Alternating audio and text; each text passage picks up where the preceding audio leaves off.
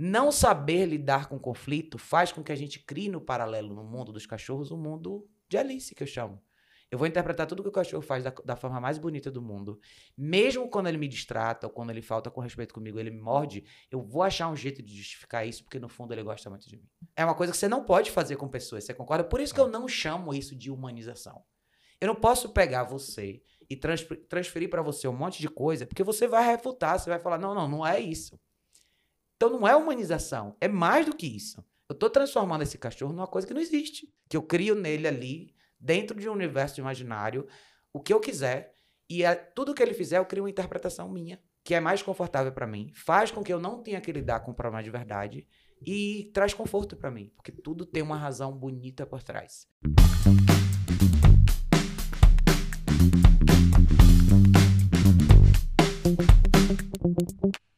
Estamos começando mais um Descoisando Cast. Me chamo Bruno Prado. Eu sou Erika Yumi. E hoje a nossa convidada especial é de uma profissão extremamente disruptiva. Sim. Ela que é adestradora, especialista em inteligência canina. Trouxemos hoje aqui Raquel Petersen. Seja muito bem-vinda, Raquel. Obrigada, minha gente. Obrigada de coração. Adorei esse título. Vou incorporar para mim, viu? Especialista em inteligência canina, muito bom. É, eu achei legal porque realmente a gente vai chegar à conclusão que os caninos são inteligentes. Talvez quem não seja são os humanos, é, aí, né? É, aí você pega os humanos chucros aí, né? Igual, igual aquela, aquele que você falou que pegou um, um Golden, né? E, e, deu o Golden porque. Que, por quê? Porque não deu conta? Tá muito bagunceiro? É, uma família pegou, uh, comprou um Golden, um filhotinho, e com dois meses deram embora porque faz muito bagunça. Eu falei, nossa, a pessoa achou que tava comprando o quê, né? É. Um coelho? É. eu sei. acho que o, eu sempre brinco hoje em dia e falo que o cachorro virou o entretenimento da vida moderna hoje. Uhum. E as pessoas transferiram muito pro cachorro coisas que não tem nada a ver com o cachorro. Então, a gente até pode desenrolar bastante sobre isso, porque a escolha do do filhote, até a ideia de trazer um cachorro para a vida da gente envolve muito mais do que o cachorro, né? A gente não pensa, parece despretensiosa essa ideia, mas não é.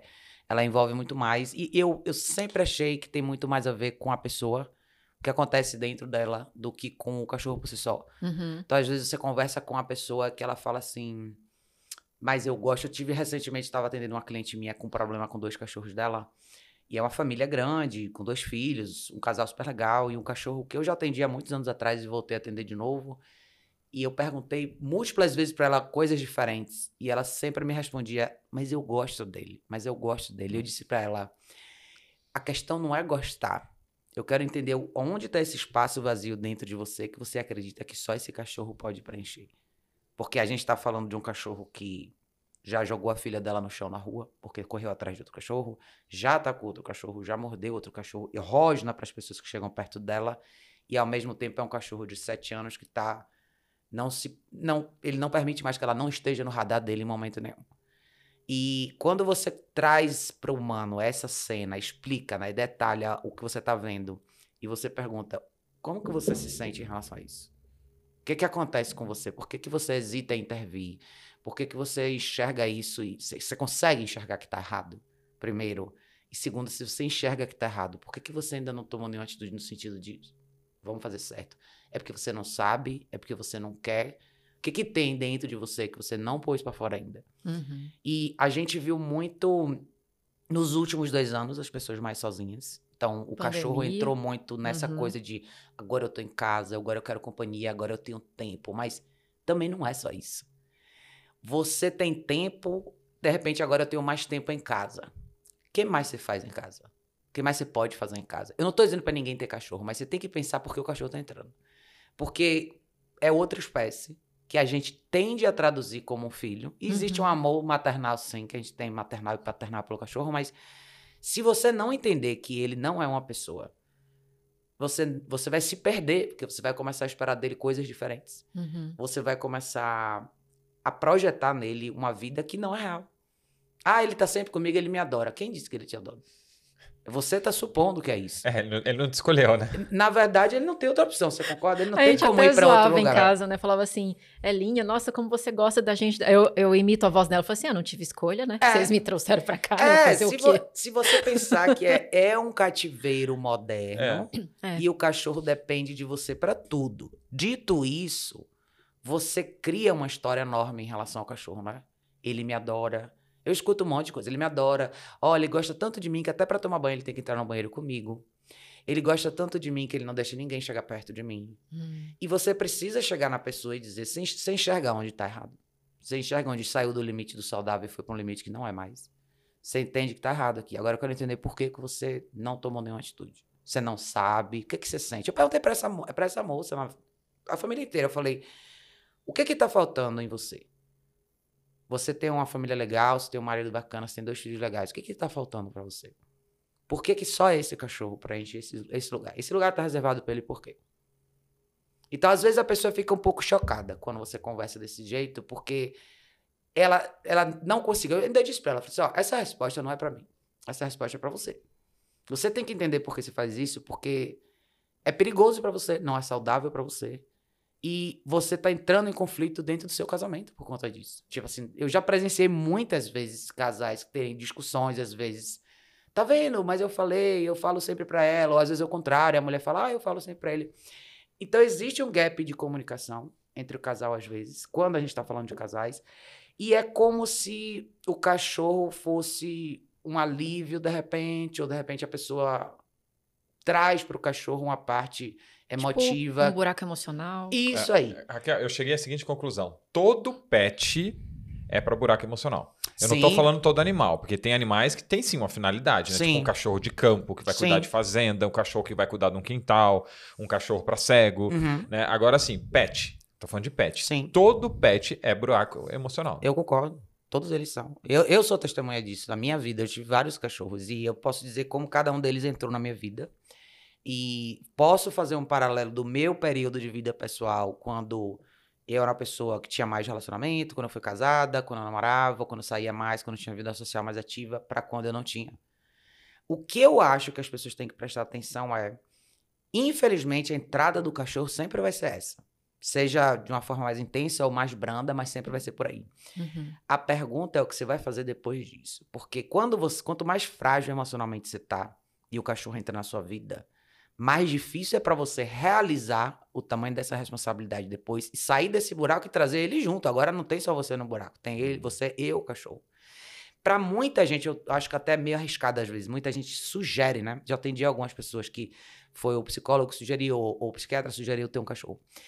A sugestão em si, ela acaba não sendo completa para as pessoas, porque eu acho que assim, qual seria a sugestão correta? Eu não estou numa fase legal. O que é que o cachorro poderia fazer por você de bom?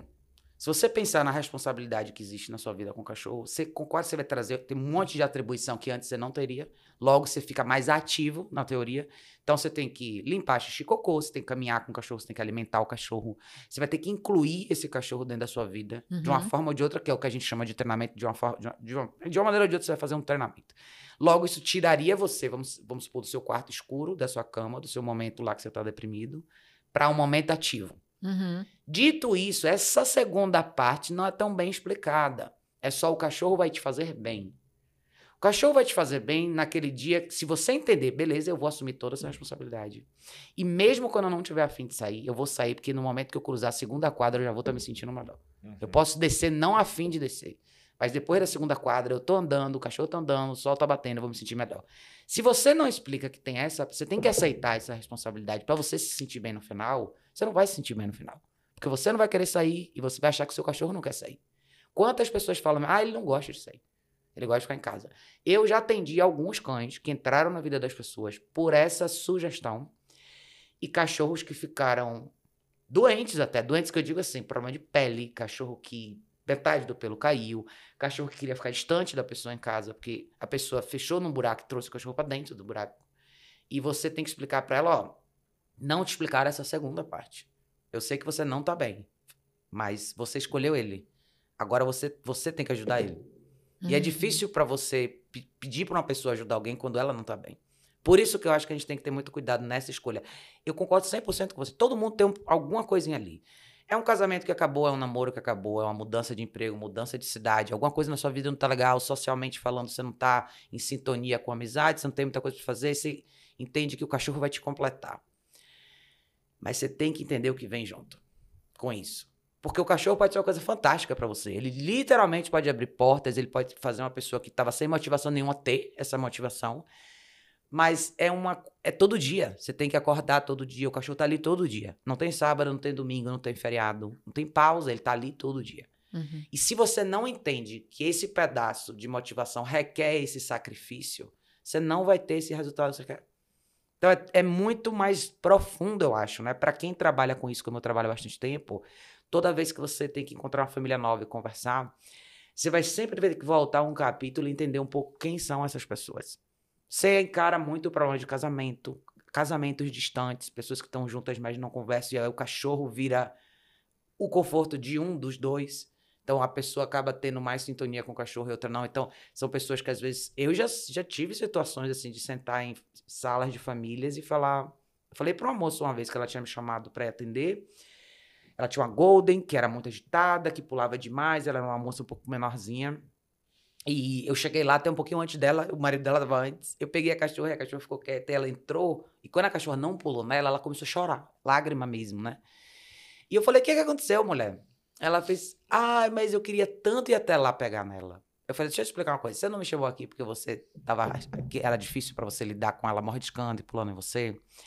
Ela falou: Mas ela é tão bonitinha. Eu falei: Posso te falar o que, que tá faltando para você? Qual foi a última vez que você abraçou seu marido? O seu filho? Ou esse momento quando você chega em casa, porque é a primeira coisa que você sente necessidade de fazer aí no cachorro.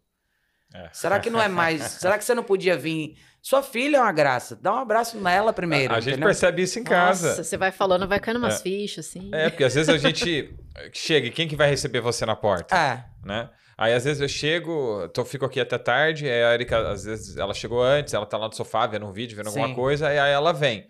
Ah, onde sei o que, aquela coisinha, né? Faz uma festinha, faz um carinho nela, tá, tá, tá, tá, tá, tá, tá, tá, tá. Ah, oi, amor. Isso. Olha, olha como é diferente, né? é. né? Olha quanto de atenção e como você priorizou aquele momento com aquele animal. E a pessoa que tá com o seu lado recebeu só um oi. É. Se você fizesse o contrário, não seria bem mais. É. Não, seria, não faria mais sentido? Sim. Sim. Não é que não pode gostar do cachorro, nem ter um momento de afeto, mas a gente meio que coloca o cachorro num pedestal, entendeu? Uhum. A gente esquece da, do contexto familiar e do contexto de casal, de amigo, de família, de tudo, e a gente vai negligenciando às vezes as pessoas. Total. Eu já tive em situações com clientes que eu acompanhei de quase as pessoas se separarem mesmo por conta do cachorro. Porque uma pessoa pensa de um jeito, a outra pessoa pensa do outro, um quer disciplinar, o outro não quer. E de você sentar e a pessoa fala, Raquel, acho que a gente vai separar, não vai dar certo. A gente não precisa chegar nesse ponto se a gente começar a voltar a colocar as coisas no quadrado onde elas pertencem. Uhum. Essa, quando um casal ou quando uma pessoa começa a se afastar do mundo por causa do cachorro, existe um problema dela que ela não quer lidar. Eu vivi um pouco disso. Eu. Eu tive minha fase onde eu saía mais. Todo mundo que me conhece há anos, há 20, 30 anos, sabe que eu sou super animada, super divertida, eu gosto de sair, eu gosto de conversar, eu falo que nem uma louca. Mas no momento que as coisas no meu lado emocional ficaram mais difíceis, o que, que foi mais fácil para mim? Trabalhar. Foi mais fácil para mim não sair tanto, não conhecer menos gente, me envolver com menos pessoas. É um mecanismo de defesa. Ao mesmo tempo, eu tinha uma necessidade de grupo, por isso eu sempre tive grupos de cachorros. Uhum. Eu sempre gostei de gente, só que eu fiz essas pessoas serem os meus cachorros. Então, assim, uhum. assim, eu sempre tive seis cachorros, quatro, cinco, entendeu? Então, meu grupo virou meu mini, meu mini selva ali com meus cachorros. Só que não é a mesma coisa, e nunca vai ser. Uhum. Então, não adiantou eu não eu evitar. Vou pôr na gaveta essas coisas que eu não gosto, que me amedrontam, que eu tenho medo de me magoar e vou ficar com os cachorros. O que, que adianta? Nada. É. O... Um dia você acorda, você descobre que aquela necessidade que você tinha há 10 anos atrás, ela continua existindo. Sim. Um cachorro não vai ser seu melhor amigo no sentido de conversa, de troca intelectual. Não vai ser seu namorado, seu marido, não vai ser nada. Se você quiser aquilo lá, que você queria 10 anos atrás, você vai ter que voltar lá e procurar lá. Não é aqui. Sim. Entendeu? E eu, hoje eu acho que eu tento evitar que as pessoas percam tanto tempo. Eu tento trazer elas um pouco de volta para a realidade, que é massa, eu adoro ter cachorro. Mas existe uma diferença muito grande do que um cachorro pode te proporcionar e de que um universo social humano pode te proporcionar. Uhum. Nunca vai ser igual. E a gente não pode se esconder por trás do cachorro. A gente tem que, às vezes, eu acho que o cachorro traz à tona muita coisa sobre você que você muitas vezes nunca vê. Nossa, muito. Você tá falando assim, né? Eu tô recapitulando a minha história, porque quando eu era pequenininha, dos 5 aos 11 eu sofri bullying no, no colégio, né? Sim. Então eu entendi que pessoas fazem mal. E bem nessa época eu comecei a colecionar bicho, mas colecionar mesmo, catar gato na rua, Sim. passarinho na rua e cachorro. Eu tinha um zoológico e eu ficava só com os bichos. Uhum. E durante muito tempo também, até hoje ainda tem essa questão de falar assim: você prefere gente ou bicho? Bicho. Ah. Né? E é eu, é total isso. eu tenho. É, é, engraçado, porque assim, hoje as pessoas me conhecem um pouco mais, eu tenho uma forma de ser uma pessoa dura, firme, eu tive uma criação assim. Mas eu tenho um lado emocional extremamente frágil. Emocionalmente falando, um lado afetivo. Talvez seja uma criptonita minha aí, escondidinha, entendeu? Que é mais fácil eu esconder do que eu mostrar. Uhum. Então eu sei ser uma pessoa firme e forte, eu sei lidar com a vida de uma forma bem objetiva. Mas eu sei onde está minha fraqueza. Então, se você olhar e perceber, o que, que não tem muito perto de mim? Eu estou normalmente mais sozinha. Eu sou muita figura de liderança, eu tô sempre na frente fazendo as coisas, mas minha vida pessoal é muito escondida. Meu lado afetivo está na gaveta há bastante tempo. Uhum. Porque é difícil para mim lidar com isso, entendeu? Mas eu sei, eu tenho que entender que eu não posso fugir disso. Do mesmo jeito que todo mundo tem suas fraquezas. Eu acho que, às vezes, comunicação, né? Eu tenho falado isso bastante nos meus últimos vídeos. Falar o que você quer comunicar para as pessoas o que você quer de verdade. Eu vejo isso nos casamentos que eu atendo, pessoas com cachorro. Eles não conseguem às vezes conversar, um dizer outro o que pensa de verdade. Você tá entendendo que é, não é um confronto, é conversa. Ó, o cachorro tá assim, vamos resolver. Por que, que você faz isso? Por que, que você tá constantemente repetindo a mesma atitude que você sabe que faz o cachorro ficar pior? O que que acontece com você? Às vezes o próprio sentar no sofá e ficar abraçado com o cachorro. Por quê? Por que o cachorro tem que estar ali? Por que você não abraça seu marido? Deita com ele. Abraça ele, põe um braço ao redor do seu marido um pouquinho. Esse carinho assim, ó, em cima. A da... pessoa começa a identificar. É... Daqui a pouco. você pega o cachorro e você, você fica assim, né? Uhum. Qual foi a última vez que você fez isso com seu marido? O que ele fez? Sabe aquelas cenas, às vezes você vê em filme e você uhum. fala assim, uhum. nossa, que linda aquela cena. O marido e a mulher deitados na lareira. Que, qual foi última vez que você fez isso? Uhum. Pois, o cachorro na caixa, vamos fazer isso hoje. Entendeu? Não é brigar, tipo, ah, nunca mais fez carinho em mim. Não, não, não. Sabe essa cena? Sim. Tipo, ah, tá assistindo, pô, vamos fazer isso, a gente nunca mais fez. Vamos, sei lá, fazer uma coisa legal. Deixa eu olhar para você e dizer uma coisa pra você que eu nunca te disse. Ou que uhum. tem anos que eu não te falo. Isso, Érica, é tão difícil para as pessoas fazerem. Eu vejo, assim, as pessoas muito sem graça, às vezes, em consulta, quando a gente conversa. E essa moça mesmo, que chorou lágrima na minha frente, ela... Eu falei, qual foi a última vez que você abraçou seu marido quando você chegou em casa? Seu marido é piloto, ele fica dois, três dias fora. Não seria natural você chegar aqui, tipo, sabe? Dá um abraço, cara, seu marido. Mas é sempre o cachorro. Porque o cachorro é mais seguro. Você não precisa dizer para o cachorro o que você está sentindo. O cachorro nunca vai te falar nada que vai te magoar, porque ele não pode falar. É. Então você vai traduzir do jeito que você quiser. É. O cachorro chega e entra com você é no banheiro. Não pode, senão ele é soltão, vai se tratar sua então, louca. Então, o cachorro entra no banheiro às vezes com a pessoa porque a pessoa chama. E aí você interpreta como ele quer ir no banheiro comigo. Como essa moça que eu tava conversando semana retrasada, ela falou: ele quer ficar no escritório comigo, ele não quer ficar aqui. Eu falei: quem te falou que ele não quer ficar aqui na sala? Eu falei: não tô nem sugerindo você fazer nada fora da realidade, tô falando essa sala sua aqui, que é duas vezes também no meu apartamento. Quem disse que ele não quer ficar aqui? Quem te falou isso? Ou é você que prefere acreditar que ele só quer ficar lá embaixo da sua mesa? Uhum. Mas a gente, como o cachorro não fala, você tem essa porta de interpretação e acha o que você quiser. Aí ele não gosta. Como tem gente que vai falar, cachorro não gosta de sair. Ele não gosta. Ele não gosta de sair, ele gosta de ficar aqui comigo. O que não faz sentido nenhum, né? É cachorro porque... é um ser migratório. Todos eles gostam de andar. Não conheço nenhum cachorro que não gosta de andar. Nossa. É. Mas a pessoa vai falar assim, ele prefere ficar comigo. Por quê? Tem pessoas que, especialmente nos últimos dois anos, se fecharam. Tem gente que a pandemia foi uma desculpa para entrar mais ainda no buraco. Uhum. São pessoas que já tinham mais dificuldade de interação social, já estavam vivendo um momento emocionalmente difícil. Sim. E foi uma segurança, tipo, agora não sou só eu que estou na minha caverna, todo mundo tá. Então pronto, agora eu, eu não tenho nenhuma, nenhuma justificativa para sair. Pelo contrário, agora eu tenho uma justificativa para ficar. Então agora a pessoa fica mais dentro. O cachorro, ah, não vou sair com o cachorro, porque agora tem um monte de problema que pode acontecer, então eu vou ficar aqui.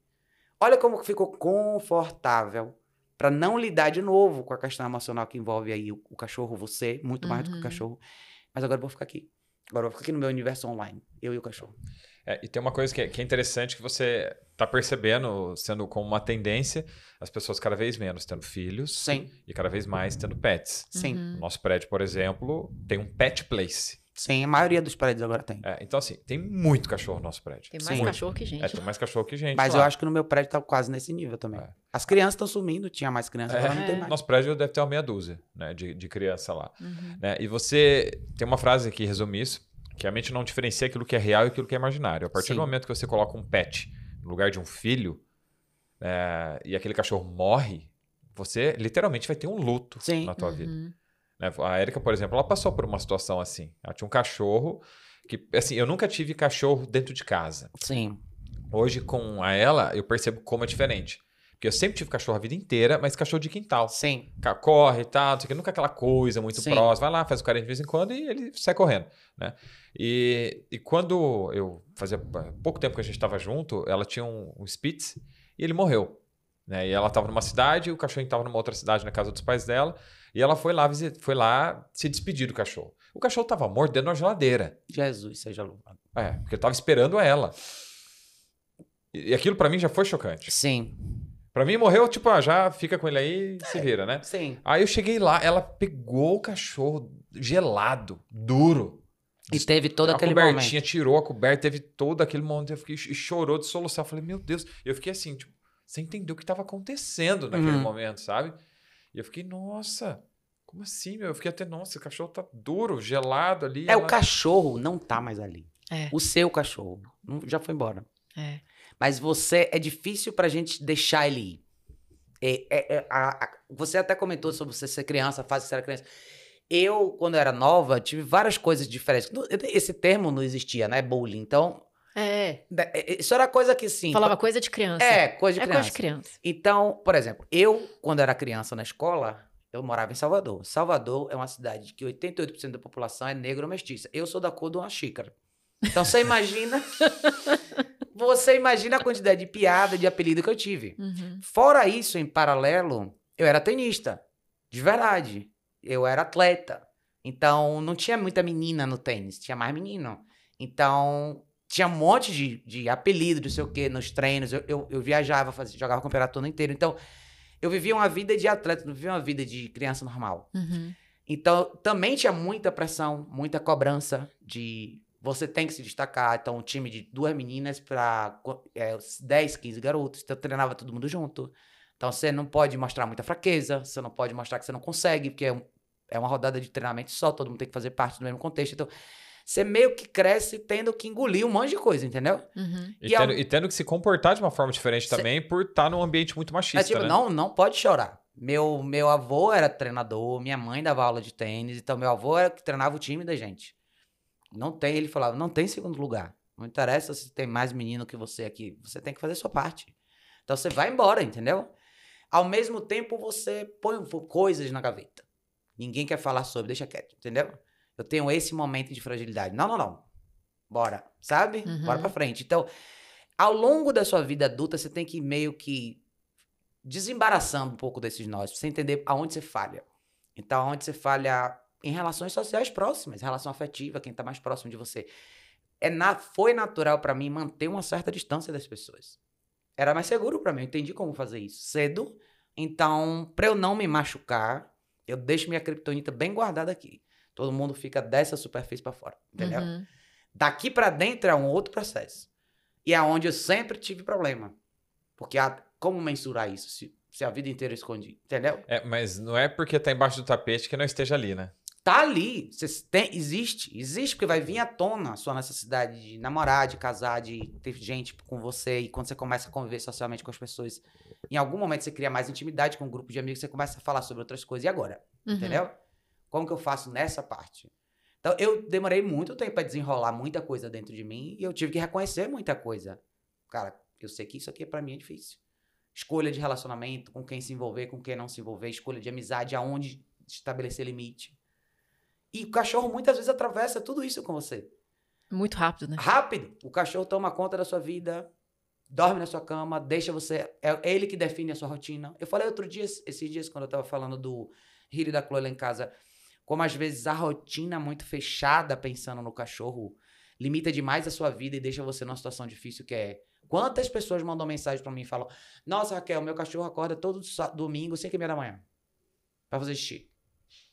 Então eu falo assim, mas como que você tá fazendo a sua rotina? Porque você condicionou o cachorro a isso. Então agora domingo você não pode mais dormir até mais tarde. Então, variações de rotina, criar coisas diferentes. Nem todo dia sai exatamente igual. Um dia você faz uma coisa de um jeito, outro dia você faz outro jeito. Deixe o seu cachorro preparado para o inesperado às vezes. Nem tudo sai exatamente no mesmo horário. Ser justo, porque senão, se você for ver o que, que tem por trás desse argumento, né?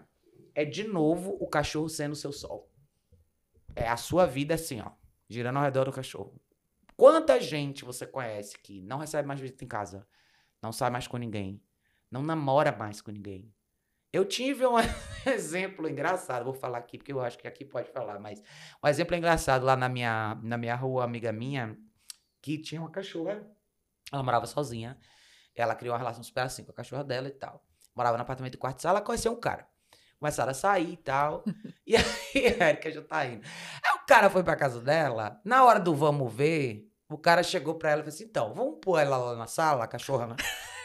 É porque. Aí, você concorda que chega um momento que fica constrangedor, é né? chato, né? Você tá ali, aquele cachorro tá assim, Aí né? o cachorro tá assim. Aí ela falou, não, ela dorme aqui no meu quarto. E eu falei assim, então, mas eu não tô falando da noite inteira, eu só tô falando do intervalos aqui, não é só pra... ela ficou brava, e eu tô te contando essa história, porque ela me contou isso depois, indignada. Ah, Porque o cara... coberta da razão. Ela falou que não fazia sentido, que até nesse momento de intimidade, a cachorra não podia não Ah. participar, no sentido de estar... falando. Resumo, ela, o cara não foi pra frente do relacionamento, obviamente. Caramba. E ela daí pra frente decidiu não se envolver com mais ninguém, com mais nenhum outro cara, porque ela não estava disposta, nem no momento de intimidade sexual, ter o cachorro na sala. E eu já ouvi essa mesma história de um homem. Que é um pouquinho diferente, só que ele tinha um border na época e dormia na cama com ele. E ele começou a namorar com a menina. E a situação se apresentou, obviamente, da mesma forma. E a menina falou assim: então, né? Alguém tem que sair mulher. aqui, alguém tem que sair do quarto. A cama E- é de casal, né? Entendeu? Tipo, imagine duas pessoas na É. cama de casal e um border. Fica difícil, né? Aham. E ele também não queria abrir mão. Você tá entendendo? Não é um problema só de homem, nem Uhum. só de mulher. De Mas é uma dependência, às vezes, que a gente cria e a gente fica imaginando que se eu tirar o cachorro do quarto durante, sei lá, uma hora, seu mundo vai acabar. Porque você tem um monte de coisa que vem na sua cabeça. Aquela coisa que você criou com o cachorro, dele gostar de mim, ele não sei o quê. Você acha que vai perder tudo aquilo. Aquilo que você inventou, criou na sua história. Você agora tem medo de perder. Uhum. Então você começa a ajustar a sua vida em torno das coisas que. eu- aquilo era minha tábua de salvação. O Titanic afundou, só tem essa tábua, é isso aqui, é esse cachorro. Uhum. Eu não posso deixar ele perder nada. Ele, ele deixar de gostar de mim nem ficar chateado comigo nem um minuto, porque ele é a única coisa que eu tenho. Nossa, Ah, mas você tá falando da realidade de 99% das pessoas hoje que tem pet, né? É. Mas Ah, é. eu ouvi de um vizinho nosso, ele falou dando risada, né? Porque ele, ele tem dois bulldogs. Aí ele é francês, né? Mas é um bulldog grande. Sim. Porque tem, tem uns menorzinhos, mas o Sim. dele é grande. Aí ele já tinha um, aí por, por circunstâncias da vida ele acabou adotando um, um outro bulldog, que é uma bulldog que ela era matriz. Tá. Então ela chegou toda assustada, cheia de Sim. trauma, aquela coisa. E o cachorro dele já dormia na cama com ele com a esposa. Aí o que aconteceu? A outra cachorrinha passou a dormir também. Sim. Aí são duas pessoas e dois bulldogs Cê na é cama. louco, Aí eu dá. falo, rapaz, não tá dando mais não, cara. Não tô É. conseguindo mais dormir, porque na hora que eu vejo, eu tô na ponta da cama, o cachorro tá me empurrando, ele tá se ajeitando. E Uhum. dois. Uhum. Mas tem. Desse momento que você contou, vai para um outro lado pior. Eu atendi uma vez um casal que tinha uma bulldog inglesa também e um golden.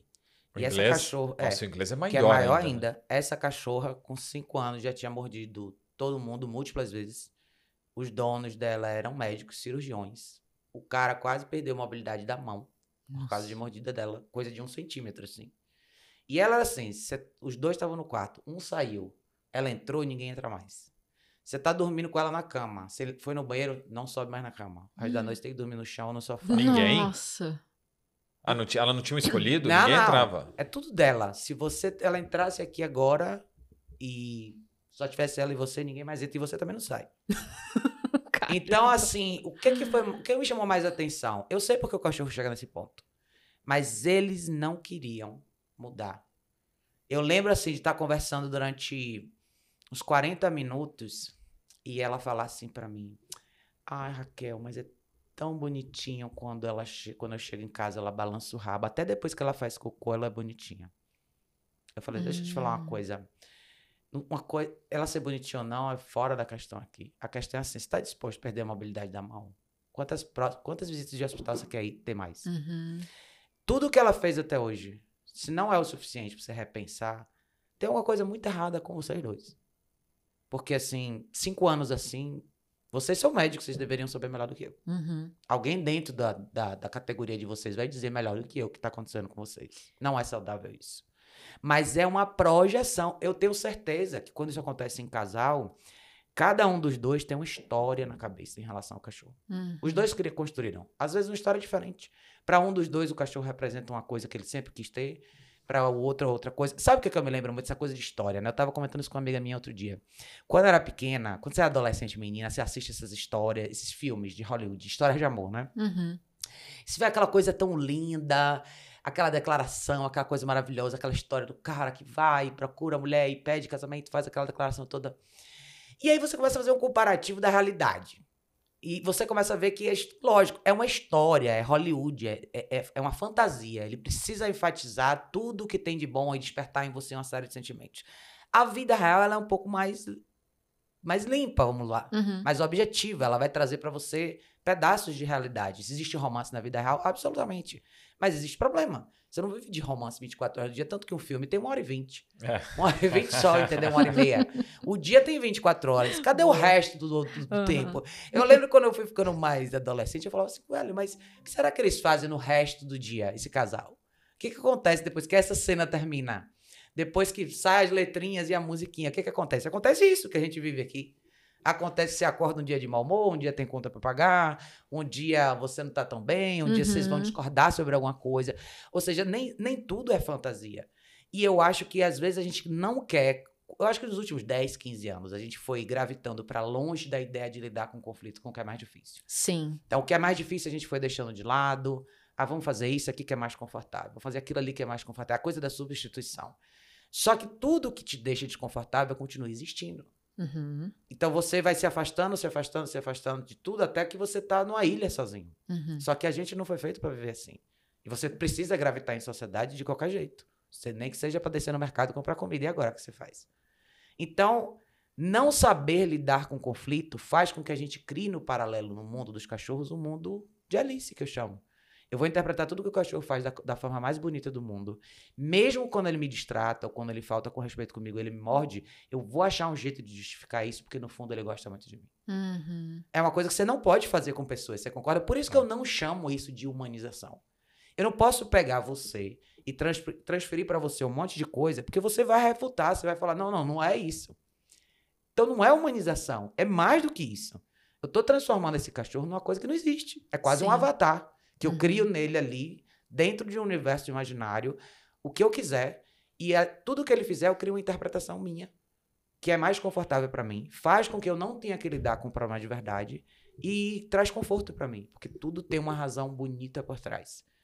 E é uma viagem pro fundo da alma de todo mundo, que nem todo mundo quer fazer. Quem tem cachorro. Às vezes a pessoa para em algum lugar, assim, no trabalho que você faz com a pessoa e ela se sente que ela não quer ir mais. Ela não quer descobrir, ela não quer saber, ela não quer lidar com isso. Sim. E é difícil isso daí. E sabe que você tava falando do negócio lá do, do, casal, tá? Do cachorro morder. Mas você sabe que conversando com donos de cachorro de forma geral, você vai parar em qualquer lugar. Outro dia mesmo, eu tava no pet lá do, do prédio, galera com os cachorros, e eu falei assim: nossa, se trocasse os cachorros por criança, ia parecer que tá todo mundo falando dos filhos. Sim. A maneira como conversa, Sim. né? E, e, é, e, parece assim, virou normal o quê? A fase da. Sabe a fase do filhote de destruir? Sim. A gente falando assim, não, porque teve gente que teve que trocar toda a mobília da casa, que o cachorro comeu tudo. Uhum. Não, porque o meu comeu isso. Aí começa uma competição do qual cachorro comeu mais e destruiu Sim. mais o quê. Sim. Igual a gente que gosta de falar que tá doente. Isso. Eu tomo Rivotril, mas eu tomo isso, isso e aquilo. Aí isso. começa a virar uma competição e ficou normal. Ficou. Os cachorros fazerem isso. Cachorro que sai puxando o dono na rua assim, que parece que vai atropelar, que morde, que late. Nossa. Que olha só que loucura. Problema dá assunto. Problema te traz atenção. Então, se você senta numa rodinha e começa a explicar como o seu cachorro é problemático, todo mundo para e faz o quê? Nossa, Eric é mesmo, mas não sei o quê. Olha, olha quanta atenção você recebe. Uhum. Ah, mas isso é pra tudo, né? É Falou é de me... problema, o povo adora. Então, Até, até quando a gente... a gente vai falar de coisas nossas em rede social. Ah, porque a gente passou por aquilo aquela vez e, nossa, né? engaja, Eu ia né? dar esse exemplo agora. O povo adora uma tragédia. Se né? você vê como que são os próprios experimentos de rede social, alguns anos atrás eles deram uma entrevista falando sobre isso, que eles fizeram no Facebook, inclusive, que é vamos mover o conteúdo mais dramático para cima e ver o que acontece. O engajamento brrr, quadruplicou. É como se você quisesse se colocar naquela situação. Nossa, aconteceu isso com você, meu Deus, não acredito. Nossa, aconteceu, seu, seu cachorro quebrou seu apartamento inteiro. Ou tipo, separação, morte, ou meu casamento acabou, tive que me mudar. Todo mundo corre e cerca você. Mas e por que isso não acontece no contrário? Ou seja, tem uma síndrome aí do tipo, eu preciso ver alguém muito ruim para eu ir lá e ser e ter compaixão, ou estender minha mão, ou mostrar solidariedade. Por quê? Por que isso? E quando essa mesma pessoa tá lá, nossa, tô fazendo uma viagem massa, tô aqui com um mochilão na montanha, escala. Ninguém quer saber. O que que faz o ser humano gravitar para tragédia, para dor e para drama, e não para o sucesso, motivação e felicidade real? Se você vê essa disparidade, eu acho que as pessoas procuram o quê? Identificação. Tem uma frase do filme Silêncio dos Inocentes que ele fala assim: você você procura o que você, você, você admira o que você vê todo dia, né? Então a gente está tá muito exposto à tragédia constantemente. E como a tragédia traz atenção, isso é uma coisa da televisão mesmo, né? uhum. né? Nossa, aquele barulhinho, meu Deus, notícia urgente, alguém morreu, alguém desceu do barco, todo mundo. Ah! Você pensa assim, meu Deus, será que é isso? Será que eu preciso ser frágil para ter a atenção das pessoas? Uhum. Eu acho que muita gente, sem querer, pensa assim. Tá? Aí acontece é. o ganho secundário, né? Exatamente, porque assim, ah, eu, eu vou me colocar numa posição de vítima, ou de fragilizado, ou de. Ou de num lugar despre, desprivilegiado, se essa, essa palavra existe agora, porque agora eu tenho o que eu realmente queria. Porque se eu for uma pessoa forte, resolvida, tranquila. Eu, eu vou ficar sozinha, né? Ontem eu tava ouvindo uma, um, Denzel Washington fez um, um discurso, ele tava falando, dando uma entrevista e o cara falou assim para ele, ele tava falando assim, motivação, é, esforço, sacrifício, tudo isso é muito bom. A gente chega, ele falou assim, eu alcancei o pico da minha carreira com muito esforço, mas ele falou, é muito solitário lá em cima. Uhum. O que, que ele quis dizer? Porque pouca gente quer ir por esse caminho, ela sente só lá. No sucesso, no auge do seu sucesso, quando você conquista o que você quer, muitas vezes você olha pro lado e tem quase ninguém perto de você. Porque todo mundo está onde? Aqui, nesse lado aqui. É como se não valesse a pena fazer esse sacrifício inteiro, porque a pessoa que tem muito sucesso, na teoria, não precisa de ninguém, né? Tá uhum. tudo resolvido com ela. Só que as pessoas, elas querem atenção, eu quero alguém que me mande mensagem, eu quero alguém que me ligue o tempo inteiro. E ela começa a achar que ela só vai conseguir isso se ela ficar desse lado de cá, tipo no fundo do precipício. Uhum. E eles fizeram esse experimento nas redes sociais uns anos atrás, eles viram como isso é nítido. Uhum. Todo mundo, se você postar tragédia, alguma coisa ruim aconteceu na sua vida, um cachorro seu tá doente. Tanto que tem muita gente que monetiza muito drama. Então você pega uma página e você só coloca coisa trágica o dia inteiro. Todo dia vai ter milhões de pessoas compartilhando.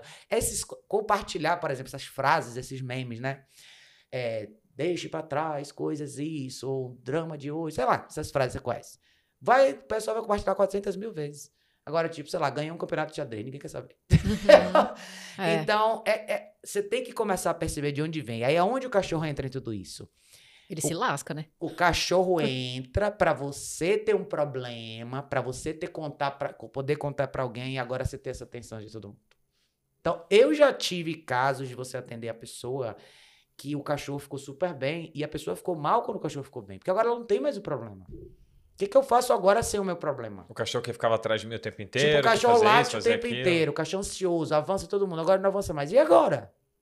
Que louco. O que, que eu vou isso, dizer né? para as pessoas? A pessoa não fala isso desse jeito. É, não é consciente. Não né? é consciente, ela uhum. não verbaliza dessa forma, mas ela começa a se sentir, ela começa a não reconhecer o cachorro dela. E ela começa, sem querer, procurar de novo aqueles mesmos. criar de novo, porque uhum. ela vivia daquilo. É porque foi ela que fez aquilo, né? Então ela precisa poder sair, descer no prédio, chegar na portaria e falar: Nossa, você não sabe o que a minha cachorra fez. Menina, minha vida é uhum. é terrível. Olha que eu tenho que viver com essa cachorra o tempo inteiro.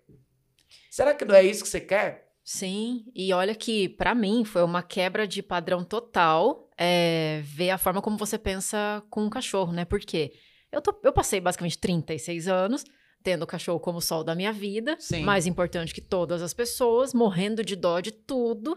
E assim, é, eu já tive um cachorro, esse que morreu, né? Que era assim, eu ia saía para trabalhar, eu ia nervosa, porque ele latia de um jeito alucinado, o vizinho reclamava. E uma vez eu falei assim: bom, vou prender ele no corredor de casa para ele não ir para a porta. Sim. Pois ele atravessou o sofá e ele riscou tanto a porta que ele sangrou as, as patas. As patas, é.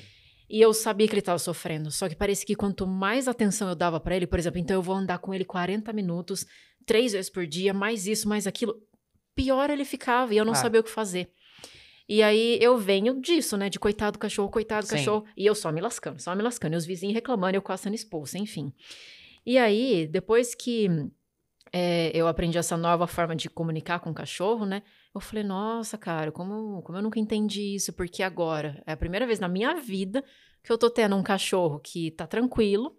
E agora eu entendi que o que eu fazia antes era judiar. Sim. Porque o que, que acontece? Boa parte dos vídeos que a gente vê no YouTube, pegamos um cachorrinho, o que, que a gente vai fazer? Ver vídeo no YouTube, Isso. dicas de como adeçar seu cachorro, como fazer xixi no lugar certo. Tem uma infinidade, um mar de coisa ali. A gente que é leigo fica assim, tá, qual vídeo que eu vejo? Beleza. A maioria é, é através da recompensa, né? Você dá Sim. um petisco. Fez xixi, dá petisco, não é beleza. Funciona, funciona. Só que daí que acontece? Ela só faz quando tem o um petisco. Sim. E teve um vídeo que você falou um negócio que eu falei, cara, o óbvio precisa ser dito, mas às vezes nem assim a gente entende. Você falou assim: cachorro não fala português, ela não sabe o que é não. Exatamente. E a gente não fala só não, a gente fala, não, não faz isso, porque isso. não sei o que. que... Aí o cachorro fica tipo assim, hã? E eu lembro que teve uma vez que a gente chegou em casa e a ela tinha pego o papel higiênico e ela, assim, é tudo pela casa, né? Igual do Marley e eu. Acho que várias pessoas já passaram por isso. E ela chegou toda feliz, assim, pra gente. Aí no que a gente abriu a porta, aí o Bruno já. Nah, nah, nah. Ela foi pra casinha, eu falei assim: ela nem entendeu o, da onde veio, é. por quê, da onde. E aí eu entendi aquilo que você fala, que a gente é muito injusto com os cachorros, né? Que a nossa comunicação com eles Sim. não é boa. E aí, quando eu mandei no grupo da família, assim, falou: olha, estamos adestrando a ela, não sei o quê. Aí minha irmã falou assim: ai, Erika, coitada, porque é. ela é alegre mesmo, é dela assim mesmo, é. que não sei o quê. Então, até aí, com, até a gente é, se encaixar nesse lugar de. Porque as pessoas falam mesmo, ainda mais Sim. quando. Porque é, a gente ouviu o método lá do, do colar eletrônico, né? Sim. né? Ai, meu Deus, você tá dando choque no cachorro. É, é. Ai, coitada dela. Vocês estão judiando dela. Meu Deus do é. céu, coitada. logo a gente vai ser denunciado. É. É, e para mim foi uma quebra de padrão total, assim. Porque é curioso até você falar isso, né? Porque se a gente voltar naquela coisa do drama e tudo mais, da atenção que as pessoas recebem ali embaixo, quando você tem um cachorro problemático e você começa a contar para as pessoas todo o seu problema com o cachorro, você fala, ai, que horror, não, difícil. Tá. Aí você vai lá e fala, então, achei uma pessoa legal, tô treinando meu cachorro. Ai, coitada da cachorra. Olha que, que engraçado. Antes a pessoa fica com pena de você, porque você tá sofrendo porque o seu cachorro tá acabando com sua vida. Agora que você tá treinando o cachorro, agora ela tá com pena do cachorro. Parece uma cebola que você vai tirando cascas. Você tira a primeira casca, depois. Mas não deixa de ser drama o que chama a atenção, tá vendo? Então, primeiro é a... você é a vítima do cachorro. Depois o cachorro é a vítima sua. Uhum. É como se sempre alguém estivesse procurando por uma vítima. Onde está a vítima? Deixa eu me juntar a ela. A causa animal na internet é isso. Tem um monte de gente que não sai do sofá e passa a noite inteira ou o dia inteiro compartilhando uma foto mais horrível que a outra, um vídeo mais horrível que o outro, de um cachorro na favela, um cachorro caiu no rio, um cachorro. Essa pessoa não sai da sala da casa dela. Uhum. Mas o que, que ela ganha? Visibilidade e atenção através de todos esses casos. Ela não saiu da casa dela e foi lá no riacho pegar o cachorro que estava morrendo afogado. Ela só compartilhou. Entendeu? Uhum. E colocou um texto bonito, porque o que isso faz dela? Nossa, olha como essa menina tem bom coração, ela compartilha tudo isso, ela sempre compartilha esses casos. E tem gente que dá um passo a mais, ganha dinheiro em cima disso, entendeu? Sem nunca ter ido lá. Deixa eu ir lá Nunca foi numa cachorro. ONG, né? Deixa não, vai ali embaixo do viaduto da Bandeirantes, tá cheio de cachorro. Qualquer viaduto aqui em São Paulo, você pode ir, tem cachorro. Vai lá então, pega um pra você. Pega aquele ali, o que tá na sua frente. Não. Eu só. Ah, não, eu só faço a página, só administra, administro informação. Você administra a emoção. Uhum. Você pega as pessoas e puxa ela por esse lado. Então, esse público que marginaliza o dono de cachorro que está na situação que você está agora. Que agora eu estou treinando meu cachorro, agora meu cachorro está no trilho. Ah, não, agora você que é criminosa. Como assim você não deixa seu cachorro ser feliz? Como assim ela não pode pular nas pessoas? Qual o problema dela fazer isso? Uhum. Então, é a síndrome do balde de caranguejo que eu chamo. Você não pode sair. Você não pode ficar forte. Eu tenho que puxar você para baixo. Antes, quando você era vítima, você estava lá embaixo do balde. Agora que você quis sair, não, não, não, agora eu vou criminalizar você. Volta aqui. Vamos sofrer aqui embaixo desse balde outra vez. Quem é você para fazer isso com sua cachorra? Que horror. É, Entendeu? É, e eu acho que, para mim, pelo menos, a virada de chave foi realmente entender que. É, vamos, vamos colocar entre várias aspas aqui, né? Mas maus tratos era antes. É. Agora eu entendo que o excesso que eu fazia com o cachorro, pegar no colo o tempo inteiro, eu criei a dependência emocional dele. Sim. Eu deixei ele louco, sim. sozinho, sem mim. Então, antes sim, era, entre aspas, maus tratos, né? E agora que eu entendi, eu falei, cara, demorou 36 anos, mas enfim, a informação chegou, né? E quando você vê esse tipo de coisa, quais são os principais erros, vamos dizer assim, que as pessoas cometem, então, com os bichos de, de casa? Eu acho que é não enxergar a realidade é não querer enxergar que, que o cachorro precisa de, um, de uma direção bem clara, preto e branco, para o que ele pode fazer. Uhum. É o se empolgar no início. E eu acho que os primeiros dois anos da vida com o cachorro, a gente imagina que a gente vai criar, que a gente vai conseguir continuar com aquilo ali de, como você falou, por exemplo, carinho, afeto e tudo mais. É legal, mas sua vida vai mudar. Eu falo isso para todo mundo. O cachorro ele é uma novidade durante um ano, dois. Depois um monte de outras coisas vão acontecer na sua vida, ele vai continuar ali. O cachorro começa a perder a graça. Ele deixa de ser novidade. Sua vida muda, sua carreira modifica, você casa, você tem filhos, você tem outros planos, você começa a fazer outras coisas, o cachorro começa a ficar um pouco mais no fim da fila. Uhum. Não é que isso é ruim, é que se você pensar nisso desde o início, o que, é que eu preciso fazer quando eu tenho cachorro? Eu preciso criar um, um roteiro sustentável. Então, os primeiros meses do cachorro em casa, você não quer fazer nada, você quer ficar só com o cachorro, né? É. Você esquece que daqui a um tempo você vai encher o saco, você vai querer sair com seus amigos. E agora? Ah, eu vou dormir com o cachorro na sala na primeira semana. Eu vou deitar, eu vou botar um. Quantas vezes a gente faz? Põe um colchão na sala para dormir com ele. É, eu não vou sair com meu namorado, a gente não vai no cinema, a gente vai ficar aqui. Ah, vamos ficar aqui com ele pra ele não ficar sozinho. Tem que voltar porque ele tá sozinho. O que que acontece? Se você não permite que o cachorro aprenda isso desde o início, você só tá empurrando para frente um problema que você podia nunca ter. Uhum. Se você começasse do zero. Quando eu falo para todo mundo, você pegasse um filhote, todo mundo começasse a vida com o cachorro na fase certa, que eu acho que é quatro meses, quatro meses e meio, e logo de cara você introduzisse a caixa de transporte no primeiro dia, ninguém ia ter problema com a caixa. Nunca. Você não quer ter um cachorro que destruísse a casa, porque quando você fosse tomar banho, você ia pôr o cachorro na caixa, você ia ter tempo de treinar o cachorro, de introduzir a sua casa para ele, dividir seu tempo com ele de forma justa, para o cachorro nunca causar problema nenhum dentro de casa. Você ia ter todos os seus móveis lindos e maravilhosos a vida inteira porque o seu cachorro não ia estar sem supervisão.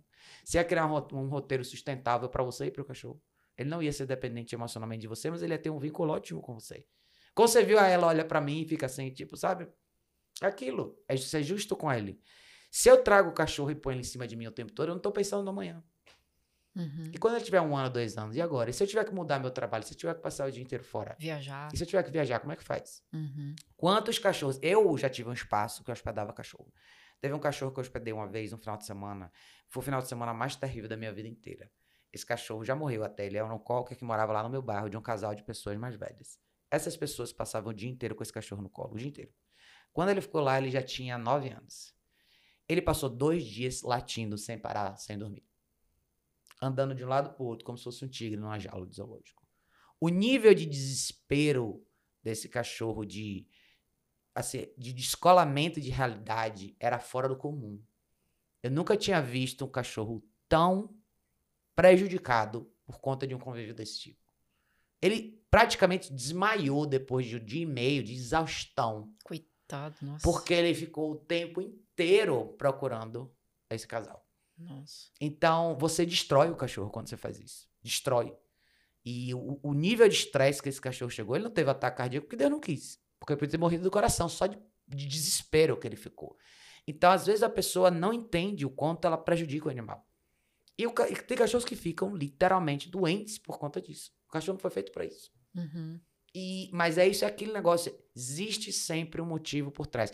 Pessoas mais velhas, normalmente, são pessoas que são, às vezes, mais sozinhas, às vezes a família não tá tão perto, às vezes não tem uma relação legal com os filhos, às vezes são idosos, nem tão idosos assim, eu tô falando de gente um pouquinho só mais velha, mas que não gosta mais de sair, de repente sair para almoçar fora, fazer alguma coisa, tomar um sol, caminhar um pouquinho.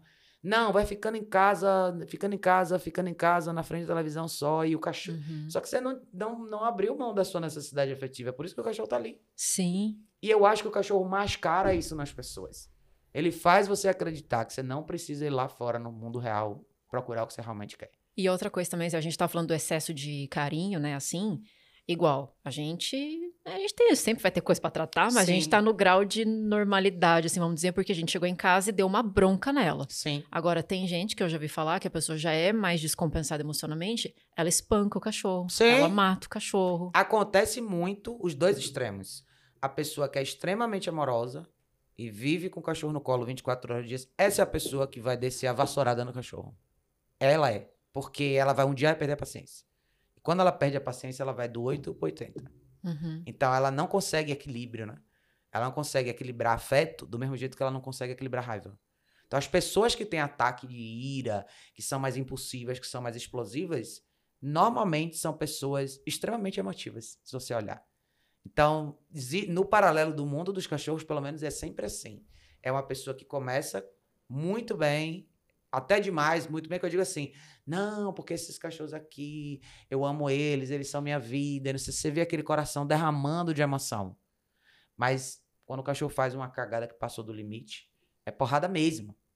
E eu não, eu acho que existe um paralelo. Eu vejo isso no meu círculo social de amigos, que eu tenho amigos que são mais assim, que a gente meio que chama de bipolar, não sei se é um diagnóstico real dentro do que eu tô vendo, mas é, é o mais próximo que eu consigo achar, que é a pessoa que adora você, Érica, você é minha amiga, minha brother, você, eu te amo, não sei o que, amiga, todo dia, todo dia, todo dia, todo dia. Um dia você faz uma coisa que a pessoa não gosta, ela tá, estraçalha você. Uhum. Você e... nem imaginar de onde veio aquilo. Não, né? você fala assim, velho, mas era tudo tão lindo, né? E aí, de repente, nossa, você é isso, você é aquilo, lá, lá, lá, lá. São as pessoas que numa discussão não conseguem se controlar. Então ela adora você, ela ama você, manda mensagem pra você todo dia, abraça, beija. A Erika é minha irmã, minha amiga de coração, de outro mundo, só que agora eu odeio você. Uhum. Então eu vejo muito esse paralelo. Extremo é sempre uma coisa muito difícil. Quanto mais você navega numa ponta só, mais difícil fica, porque na hora que esse barco vira, ele vira de vez. Então, dentro da relação com os cachorros, eu sempre falo: eu amo meus cachorros. Todos que passaram na minha vida, adoro os cachorros que ficam comigo. Mas você tem que criar um roteiro sustentável para você e para o cachorro. Então, sua vida não pode ser só o cachorro. Sua vida tem que ter sua vida social, seu casamento, seus amigos, suas viagens, suas coisas. E o cachorro. Um bom cachorro pode fazer parte de um monte de coisas da sua vida. Um monte. Mas ele também tem que. Você também tem que se permitir fazer coisas que não envolvem cachorro. Sim. E isso a, a gente se perde às vezes. E o sentimento se perde, né? A gente esconde muita coisa. Ah, não, prefiro ficar aqui. Eu conheço exemplos de pessoas que eu atendi que se trancaram dentro de casa nos últimos dois anos e jogaram a chave fora com o cachorro. Não quero sair mais, não quero mais fazer a unha. Se for fazer a unha, o cachorro tem que ir junto. Se for almoçar, o cachorro tem que ir junto. É, a gente Começa... conhece algumas pessoas que, ah, então vamos fazer um negócio, viajar um final de semana, ah, não dá por causa dos cachorros. Ah, mas vocês têm que viajar, tem que curtir a vida, tem... ah, então, mas cachorro. É assim, tudo tem um jeito, tá? Você Mas pode... é uma justificativa, né? Você, de novo, é aquela coisa. Ah, as, muitas vezes, eu sei que é difícil, por exemplo, quem tem muito cachorro como eu. É difícil você programar uma viagem, mas não é impossível. Se você quiser, você faz. Uhum. Agora, quando você não quer fazer, qual a melhor desculpa? Não posso é, ficar do é cachorro. Verdade. Entendeu? É. Então, muita gente que já tem, como eu falei antes, dificuldade, já estava com dificuldade de navegar no universo social e afetivo, essa é a desculpa perfeita. Uhum. Agora eu vou ficar aqui. Ah, agora é o cachorro. Ah, não vou almoçar na casa de não sei o quê. Ah, é o caso do cachorro. Ah, aniversário de fulano. Ah, não vou. Ah, não, meu cachorro não tá legal. É a melhor desculpa, ninguém vai contestar. É verdade. Isso é verdade mesmo. E fala um pouquinho sobre essa coisa do, do cachorro ser a cara do dono. Eu acho que o cachorro. A, o cachorro vira um pouco o reflexo do, de comportamento, vamos lá, do dono. Tem alguns exemplos que eu acho que são legais para vocês verem. Tem pessoas idosas tinha um cara idoso lá no meu bairro que tinha um labrador chocolate. Eu me lembro como se fosse hoje quando ele pegou esse cachorro. E todo mundo que conhece cachorro sabe que dos labradores o chocolate é o mais maluco. Todo mundo fala. Ah, é? E você pegar o chocolate, já era. O chocolate é o mais louco. Tem diferença também? É, normalmente os chocolates são os mais malucos, né? Porque labrador tem preto, é clarinho, caramelinho e chocolate. Aí esse senhorzinho apareceu com esse chocolatinho. Eu falei, isso não vai dar certo, esse cachorro vai ficar maluco. Só que esse cachorro cresceu e foi um cachorro super sereno e tranquilo. Por quê? Porque ele morava só com esse cara. Então a única referência e influência que ele tinha era de uma pessoa mais velha. E normalmente pessoas mais velhas, homens mais velhos, vamos lá, eles tendem a ter uma mentalidade um pouco mais objetiva. Sabe, tipo, enrola o jornal e chega no cachorro, faz assim na cabeça do cachorro e acabou, né? Sai daqui, eu, né? Então ele era bem assim e o cachorro era sossegado. Eu lembro que esse do cachorro que eu dou a vida inteira no bairro, sem dar problema, sem encher o saco de ninguém. Então, ele tinha o quê? Um reflexo da criação que ele tinha, do ambiente, da companhia que ele tinha, né? Então não é fisionomia, apesar de que aparecem alguns exemplos engraçados, às vezes você vê o cachorro fica parecendo com a pessoa com dó. Mas eu acho que é muito reflexo de ambiente. Então, por exemplo, você vai ter uma pessoa que é mais agitada, uma pessoa que fala demais, ou tem mais dificuldade de ficar parada. Esse cachorro tende a ser um cachorro que age de acordo. Ele vira aqui meio um espelho. Você vai sentir um cachorro que anda mais de um lado para o outro, tem mais dificuldade de ficar quieto. É, às vezes vocaliza mais, às vezes não. Ou às vezes é um cachorro estressado demais porque a pessoa é assim, às vezes é um pouco mais medroso. Tem um paralelo, sim, se você falar de equilíbrio. Se você pensar que o cachorro vai ser sempre um produto do meio, o meio é você e o que tem ao redor de você. Então, se você é uma pessoa muito nervosa, muito estressada, você vai ver um reflexo disso no seu cachorro. Isso não significa que o seu cachorro vai ser nervoso estressado assim. Tem cachorros que ficam extremamente inseguros assim. Porque é um cachorro que nunca sabe o que esperar de você. Um dia você tá super bem, de repente, cinco minutos depois, você estoura. Aí o cachorro fala: ai meu Deus, deixa eu sair de perto dessa mulher que ela é louca, entendeu? então tem um reflexo. Nem sempre é idêntico. Às vezes é uma. Às vezes é uma consequência. Eu já atendi pessoas que são hiper. Tipo assim, uma mulher que, para fazer um Skype, ficava na esteira e andava de um lado pro outro. Falei, criatura, pelo amor de Deus, pare em algum lugar. Ela, não, eu não. Tipo, acomoda quando você tá em vídeo chamada e a pessoa tá sempre circulando, começa a doer seu olho. Eu falei, velho, pare em algum lugar. Ela, ah, eu não consigo, eu sou imperativa. E a cachorra muitas vezes estava, tipo, do outro lado da sala, sabe? Ou seja, às vezes o cachorro repele isso também. Você falou, velho, a mulher não para, deixa eu ficar aqui nesse canto aqui, sabe? Uhum. Já tem cachorro que se irrita, quer interferir. Então o cachorro tende a entrar mais em conflito com a pessoa, ou pula demais, ou fica agitado demais. Então, existe um reflexo. Se você pensar que o cachorro é produto do meio. Então você tem que tomar um pouco mais de cuidado. Não sei se essa é a palavra, mas você tem que estar. Tá consciente um pouco do que você é e o que você emana o tempo todo com o cachorro. Uhum. Por isso, talvez seja um trabalho exaustivo. Se você parar para pensar que existe um animal ali, de outra espécie, que está te lendo o tempo inteiro. E se você não prestar atenção em quem você é, você cria um problema para aquele cachorro que está ali. Então é como se você tivesse que se policiar emocionalmente o tempo inteiro. Entendeu? É igual criança, né? É. Você tem que prestar atenção no que você põe pra, no que você põe para fora. Uhum. Não verbal. Cachorro lê muito linguagem corporal. E o que, que você acha? De, a gente até estava conversando sobre essa questão o dia que a gente foi levar ela para ser treinada por você. A gente falou assim, nossa, porque tem uns cachorros que meio que tá na moda, né? Hum. Que vira isso. Na década de 90 só tinha poodle. Isso. Aí parece não tem mais poodle. Aí depois foi ah, os, os Spitz. Aí é. agora tem os Border Collie. Só que as pessoas não se atentam ao tipo de ambiente que esse cachorro foi desenhado, vamos dizer assim, para estar, né? Qual que é a problemática disso hoje em dia? Porque o pessoal escolhe por estética. Muito. É, não existe uma consideração, eu acho, sobre. Não existe um, um interesse em descobrir o que é cada raça, para que ela existe. É como eu falei, o cachorro virou uma commodity, um, um entretenimento do governo, uma coisa útil para algumas coisas. O interesse real pelo cachorro, ele existe muito pouco. Então, ah, eu achei um border collie bonito. Ok, e aí? Ah, porque ele é inteligente. Eu acho um. Top 1 Eu acho uma pantera negra linda. Eu acho um tigre de bengala super bonito. Não vou pôr um na minha sala, entendeu? Uhum. Mas eu achei bonito, eu quero ter. Não, eu acho que assim, a geração de agora não pesquisa mais. Isso é uma coisa muito perigosa. Em relação a tudo.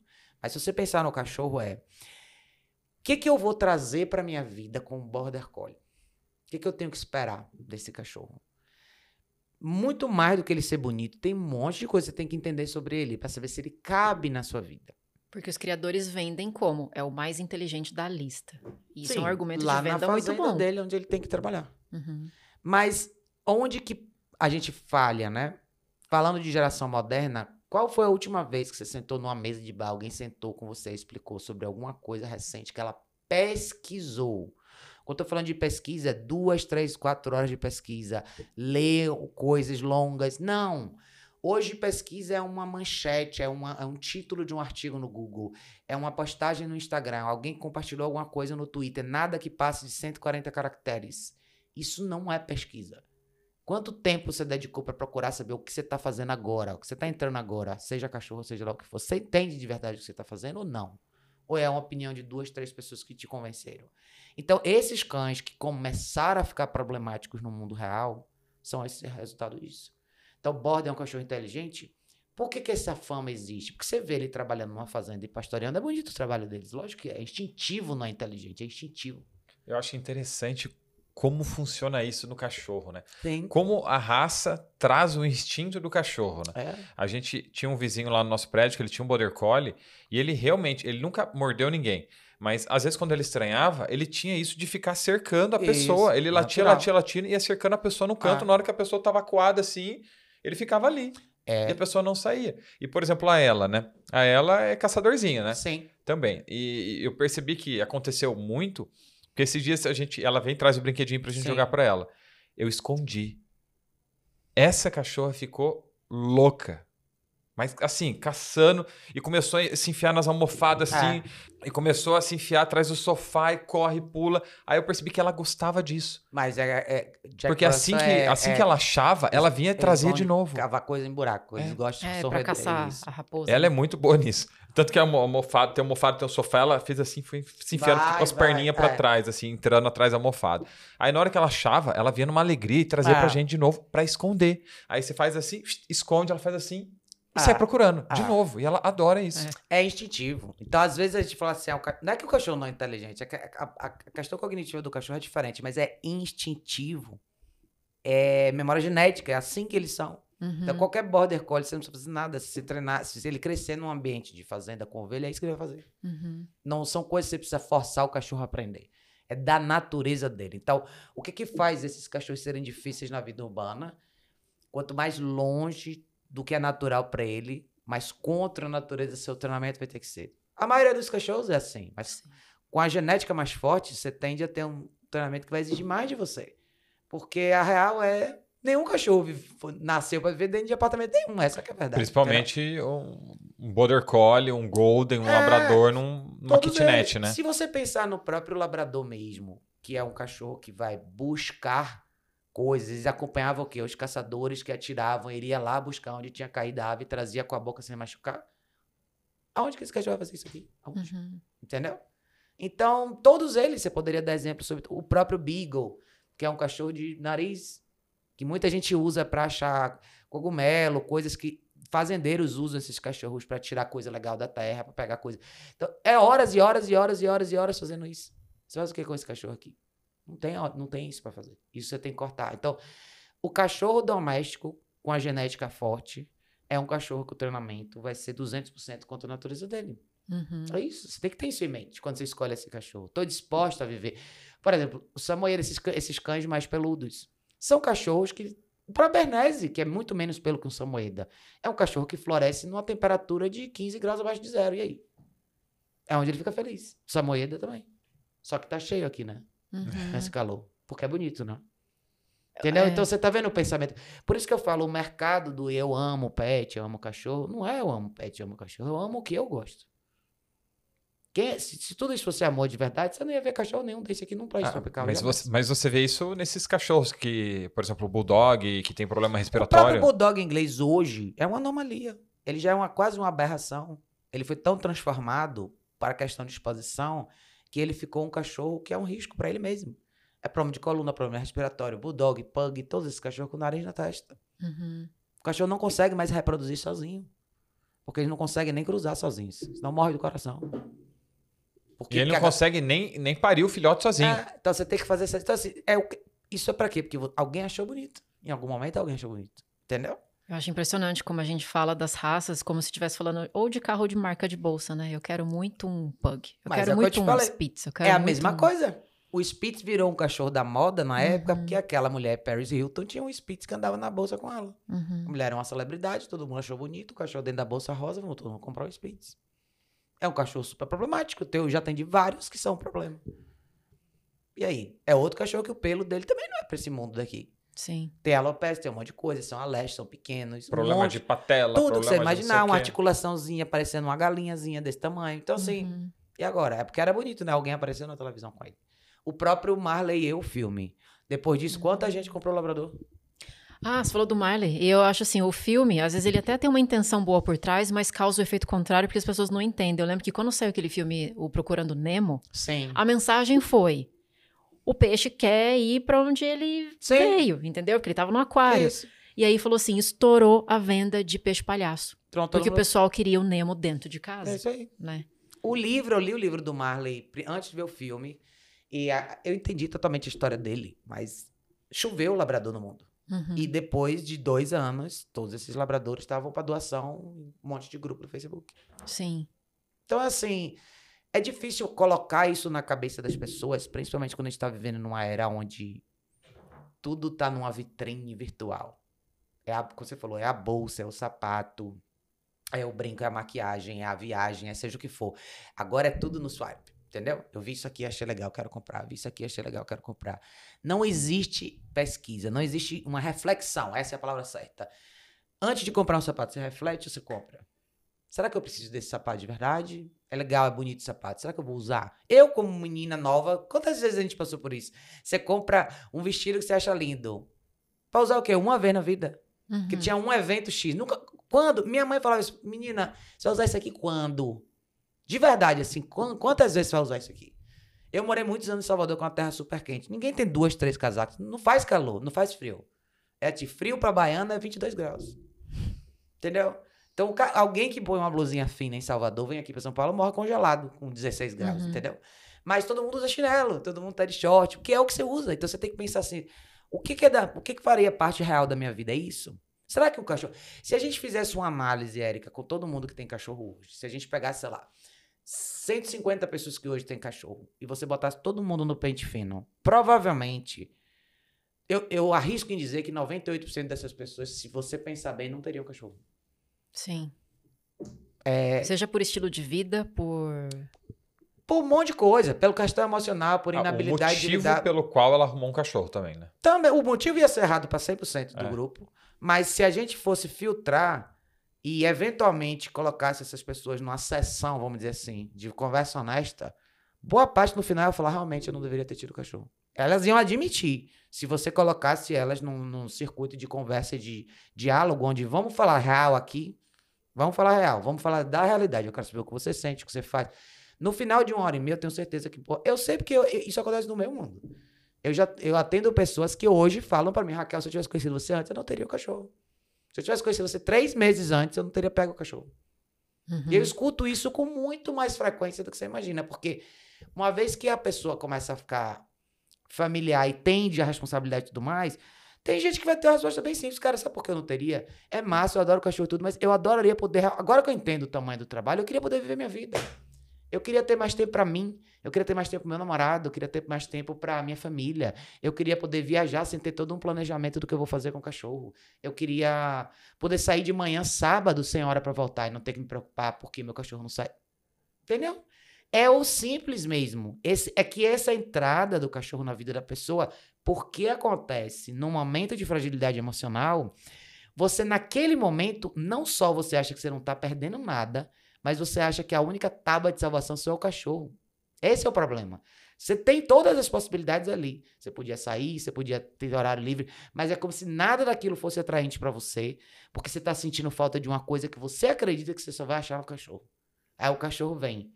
Aí depois de um tempo você descobre que, cara, realmente antes do cachorro eu tinha tantas possibilidades que agora eu não tenho, eu me sabotei sozinho. É, teve até uma época, né, com a ela, que a gente virou um pro outro e falou assim, como se a gente já não tivesse problema bastante. Isso! Ah, a gente foi pegar um cachorro. Mas é. eu falo isso. E o interessante eu... é que depois que a gente pegou ela, a gente começou a sair mais de casa. Tá vendo?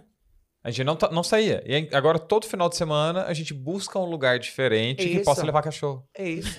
Mas a minha dica é, depois desse programa, deixa ela em casa e saiam vocês dois. Uhum. Por quê? Porque agora que vocês pegaram ritmo, aproveite que ela trouxe você para fora e faça com ela e faça só com vocês. Uhum. Às vezes o cachorro tem um efeito bem legal, ele faz coisas suas renascerem. Eu tenho mais vontade de fazer isso. Tem gente que, sei lá, nunca fez trilha e começa a fazer com o cachorro. Uhum. Mas faça também sem ele. Vai na trilha, conhece a galera, conversa com todo mundo. E aí, vamos fazer o quê? Vamos marcar um dia alguma coisa sem os cachorros? Vamos, entendeu? Sim. Porque senão, massa, o cachorro te trouxe até a página 2. O resto você tem que fazer sozinho. Uhum. De noite, essa galera vai fazer o quê? Ah, vamos todo mundo, sei lá, comer uma pizza na casa de fulano. Entendeu? Uhum. Porque é nesse outro pedaço que está a sua resposta. Nossa, tem tanta pergunta que eu queria te fazer, pro, que eu acho que o público que está assistindo provavelmente deve estar no mesmo lugar que eu, que eu estava recentemente, né?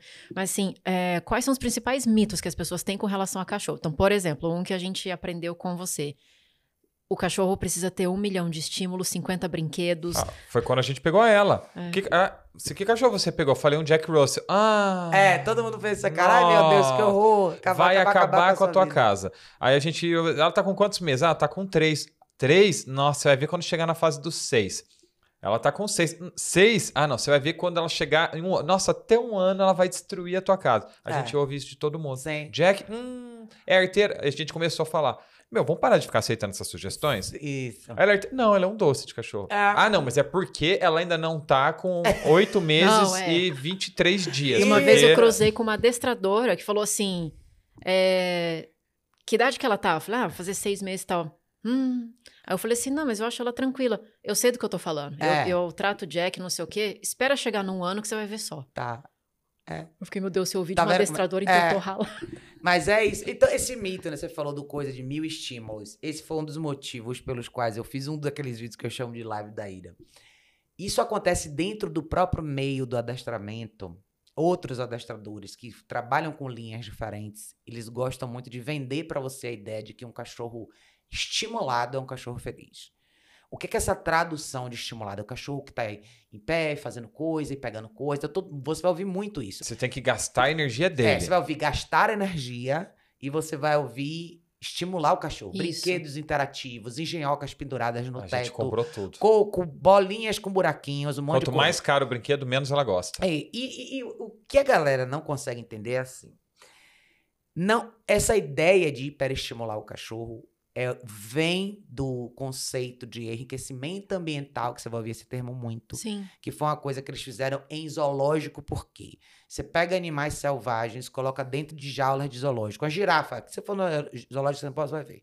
Você tem duas girafas, ou uma só, não sei quantas tem agora, num pedaço que é, sei lá, um décimo de um campo de futebol. Se você vê uma girafa na África, a quantidade de espaço que ela teria para correr, então assim, não vai acontecer no zoológico. Então o que, é que eles criam? Coisas diferentes para o bicho não ficar louco. Então eles começam a criar coisa pendurada, colocam coisas diferentes ali dentro. Para quê? Para o animal literalmente não pirar. Porque ele vai passar o resto da vida dentro daquele quadrado. É isso. Rinoceronte fica num espaço menor ainda. É, tigre em jaula é isso. Ele não tem outro propósito no universo a não ser um animal de vitrine para todo mundo ir lá, tirar uma foto e ir embora. Se a gente fosse falar de crueldade zoológica, é uma das coisas mais cruéis do mundo. É. Hoje, no mundo de hoje, não, não, deveria existir, não deveria existir zoológico nenhum. Você consegue ver imagem de satélite de animal na África agora, ao vivo, se você quiser. Você não precisa ter um leão aqui no seu zoológico para você ver. Você pode deixar o animal viver no mundo dele, mas eles existem até hoje porque tem gente que pagou a fortuna para ver um tigre branco, que não existe, que é uma anomalia, que foi um cruzamento só para ficar bonito. Ah, mas é na, na, Argentina, que tem leão, que o povo vai lá e passa a mão então, e não sei o que, aqueles bichos estão tudo drogados, né? É, mas é isso, entendeu? A ideia é isso. Então, o enriquecimento ambiental foi feito para esse nível de animal que está condenado a passar o resto da vida como um animal de entretenimento. E para ele não pirar tão rápido, eles fazem isso. Então eles penduram coisa, colocam comida espalhada em coisas diferentes. Tará. Então o que, é que aconteceu? Alguns adestradores quiseram trazer esse conceito para o universo do cão doméstico. Só que existe uma diferença muito grande entre um cachorro doméstico e um, e um animal de selvagem que está em cativeiro, tá? Um cachorro doméstico ele tem interação contínua com você, ele mora dentro de uma casa com você. Um animal selvagem ele está isolado dentro de uma jaula o tempo inteiro. O animal doméstico, o cachorro, ele sai de casa, ele faz coisas diferentes. E a, e a inclusão dele na sua vida é totalmente diferente do animal selvagem em cativeiro. Uhum. Então, não faz sentido você tentar remediar problema com isso, porque esse animal, esse cachorro, ele tem a opção de sair com você, caminhar com você, fazer trilha com você, ir no restaurante com você, fazer um monte de coisa com você. Só que para ele ser incluso na sua vida, ele não pode estar tá hiperestimulado. Ao contrário, ele precisa estar tá mais tranquilo no sentido de aceitar estar ok, num, numa, numa condição mais equilibrada, para que ele possa fazer parte do universo urbano, coisa que o animal selvagem cativeiro nunca vai fazer. Nunca vai fazer. Então, eles misturaram isso para quê? Para não ter que falar sobre disciplina e correção real. Então, seu cachorro tá latindo quando a visita chega, vamos pedir para a visita dar petisco para ele. Ah, ele morde quando a visita quer sair, vamos espalhar um monte de coisa. Vamos pegar um coco quebrar pela metade, vamos colocar uma garrafa PET que vai pingar 3, 4 gramas de ração toda vez que a visita se movimentar. Tudo isso é o que eu chamo de dançar ao redor do tema. Você só tá criando distrações para o cachorro que muitas vezes o cachorro vai ignorar completamente ou vai piorar a sua situação, versus você determinar que quando a sua visita levanta, meu cachorro não pode sair daqui. Como você vai fazer isso? Corrigindo. Por quê? Porque esse animal faz parte da sua vida, diferente do animal selvagem cativeiro que está preso na jaula. Essa é a diferença. Uhum. Então, hiperestimulação é uma fuga. É como você ter uma criança pequena que você, seu filho começa a, sei lá, fazer chilique em ambiente social. Eu já presenciei uma cena dessa de uma criança fazer um escândalo homérico dentro de uma hamburgueria com o pai. A gritar assim, de todo mundo achar que estava acontecendo alguma coisa errada. E porque queria o celular do pai. Então, por que, que a criança fez isso? Em algum momento, o celular foi ficando disponível para ela quando ela queria. Um dia ela gritou mais alto, o pai deu. Um dia ele estava dirigindo, não queria que o menino ficasse falando, deu. E assim foi. E chegou uma hora que o menino, agora eu quero o meu celular. Isso é o quê? Em vez dele ir lá e corrigir o menino, ou dizer pro menino, você tem que ficar quieto porque tá assim, senão vai acontecer chips. Ele foi lá e deu o celular. Então, se você pensar no cachorro que avança numa visita que tá saindo da sua casa, porque a visita levantou, foi pro banheiro, seja o que for. Ah, não, deu uma salsicha para ele antes. Só não tá fazendo morder a visita mais interessante ainda? Não só eu morro, eu posso levantar do que o mando que você tinha deixado aqui, como eu ainda vou ganhar uma salsicha. Eu posso morder a salsicha e depois ir lá morder a canela dele. Ou eu posso fingir que eu quero fazer isso múltiplas vezes e ganhar um quilo de salsicha. Você não resolveu seu problema. Então, animal selvagem cativeiro é uma coisa e cachorro doméstico é outra. A função do cachorro doméstico hoje é fazer é companheiro. Eu sou cachorro companheiro.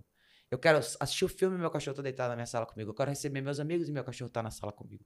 Para isso, ele tem que aprender regras de conduta humana. Como que esse animal convive com gente? Ele tem que aprender a respeitar o espaço das pessoas. Ele não pode ficar latindo nem pulando ninguém. Para isso acontecer, eu preciso o quê? Limpar. Limpar a reação instintiva na, da natureza. Eu preciso de corrigir, de correção.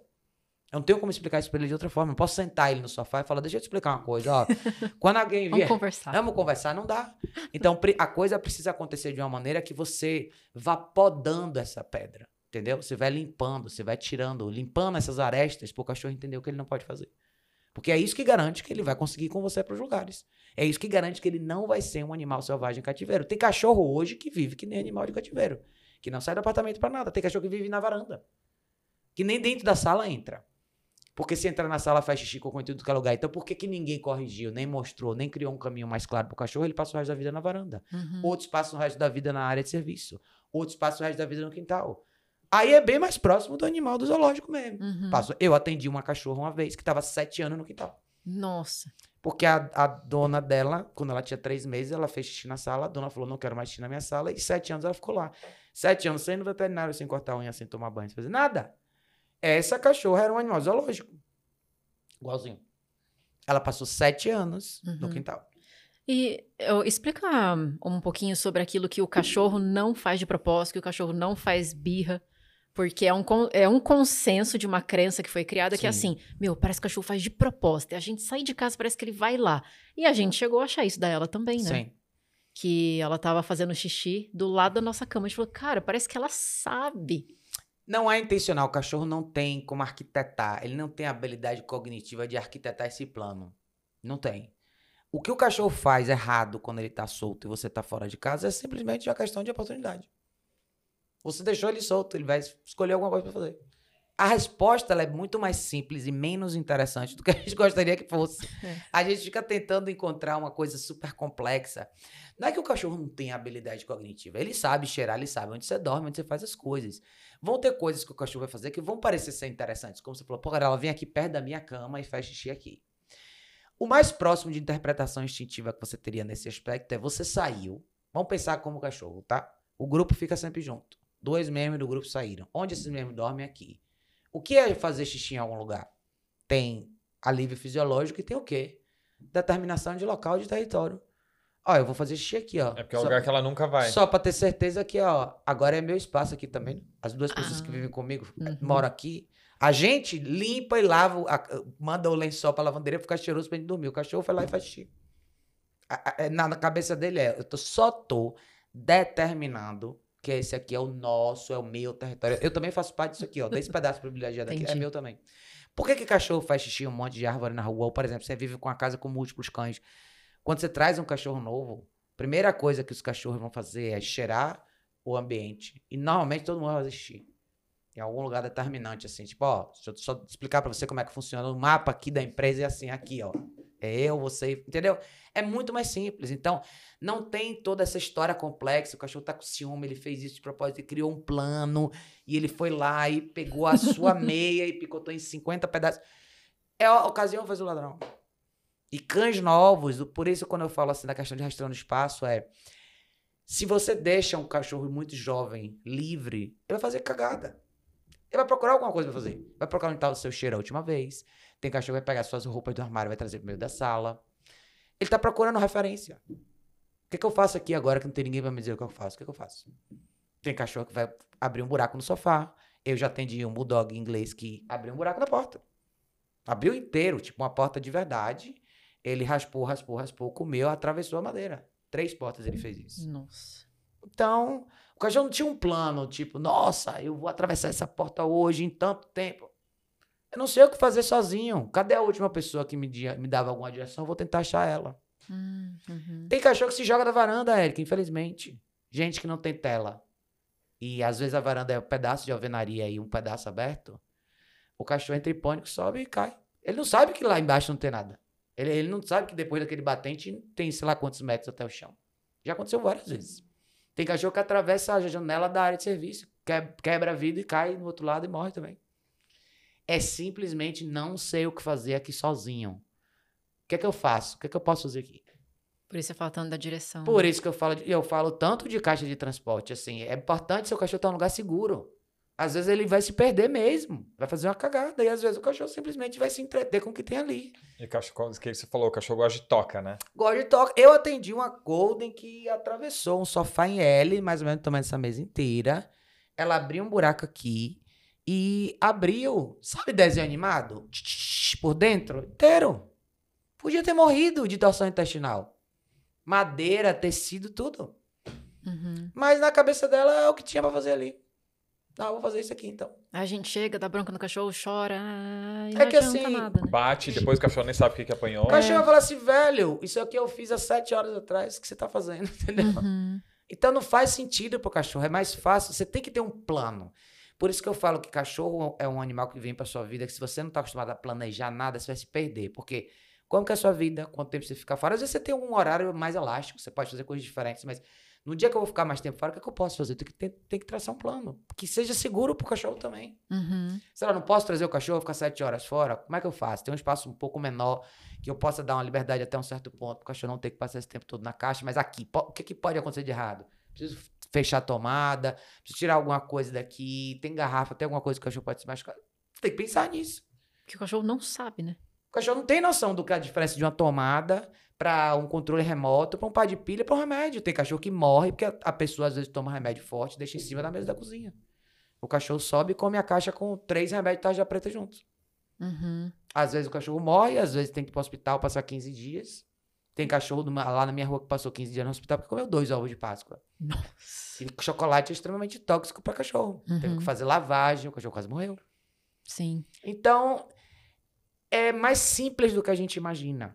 Cachorro não arquiteta um plano, ele não leva pro pessoal, ele não fica dois, três dias marinando uma vingança contra você. Não fica magoado. É ação e reação. Então, por exemplo, o Shiba que tá lá em casa agora, eu fiz uns dois dias atrás um vídeo mostrando a objeção dele em relação à caixa.